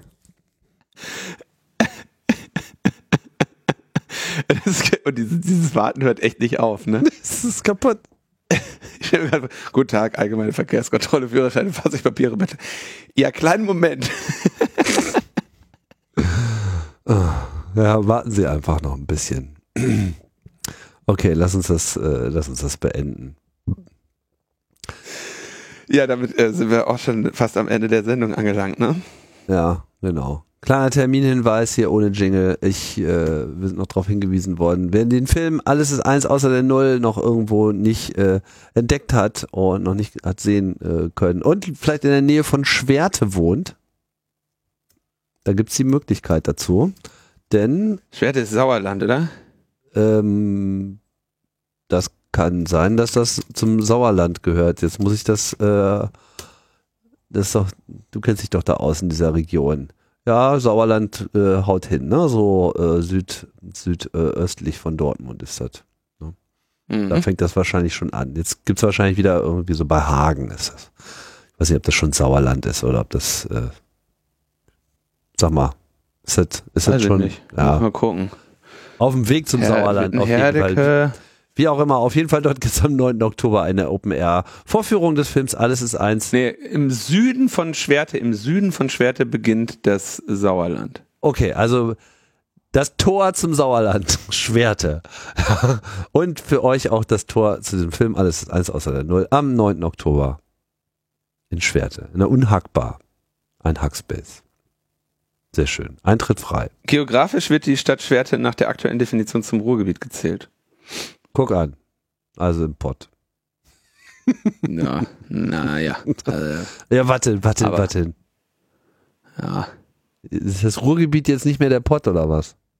Das, ich schwerte es am, am ja, ist okay. Ist, ist, ich sag ja, geografisch wird das nach der aktuellen Definition zum Ruhrgebiet gezählt, aber so. Na, dann ist das halt so. Ja. 9.10. Open Air in Schwerte. Mhm. War cool. Gut.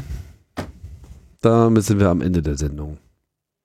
Meine ID-Wallet ist leider hier nach wie vor ähm, ohne. Oh, bei mir ist jetzt was gekommen. Kurz eine Fehlermeldung, aber die konnte ich nicht lesen, dann war sie wieder weg. Nee, jetzt, äh, jetzt möchte ich auf meine Kamera zugreifen und äh, ich sehe Ihre Dokumente. Mustermann, eine Basis-ID. Ah, ich habe jetzt gerade, ich habe die App jetzt einmal abgeschossen und jetzt soll ich eine neue PIN vergeben. Also die hat sich nicht gemerkt. Also, also ist einfach. Hm. Ja, ich kann ja auch mein Covid-Zertifikat dazu packen. Ah, eine weitere App. Sehr schön. Naja, gut. Das war's. So, wählt bitte was Vernünftiges, Kinder. Hm, aber wählt. wählt was Vernünftiges, aber wählt. ja. genau. Kann ich zu dir ins äh, Wahllokal kommen? Nee, ne? Naja, mich haben sie ja hinten bei der Briefwahl. Ach also ich, ich bin ja gut, da gucken weniger Leute hin, ne? Ja, stimmt. Okay. Besser, aber, aber, du sicherst das nach hinten ab sozusagen. Ich sichere das nach hinten ab. Ich habe auch schon ein paar Umschläge nochmal mit.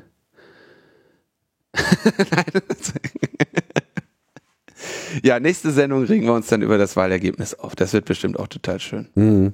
Das wird richtig toll. Ich freue mich jetzt schon drauf. okay, Leute, ihr wisst, was ihr zu tun habt. Bis bald. Bis bald. Ciao, ciao.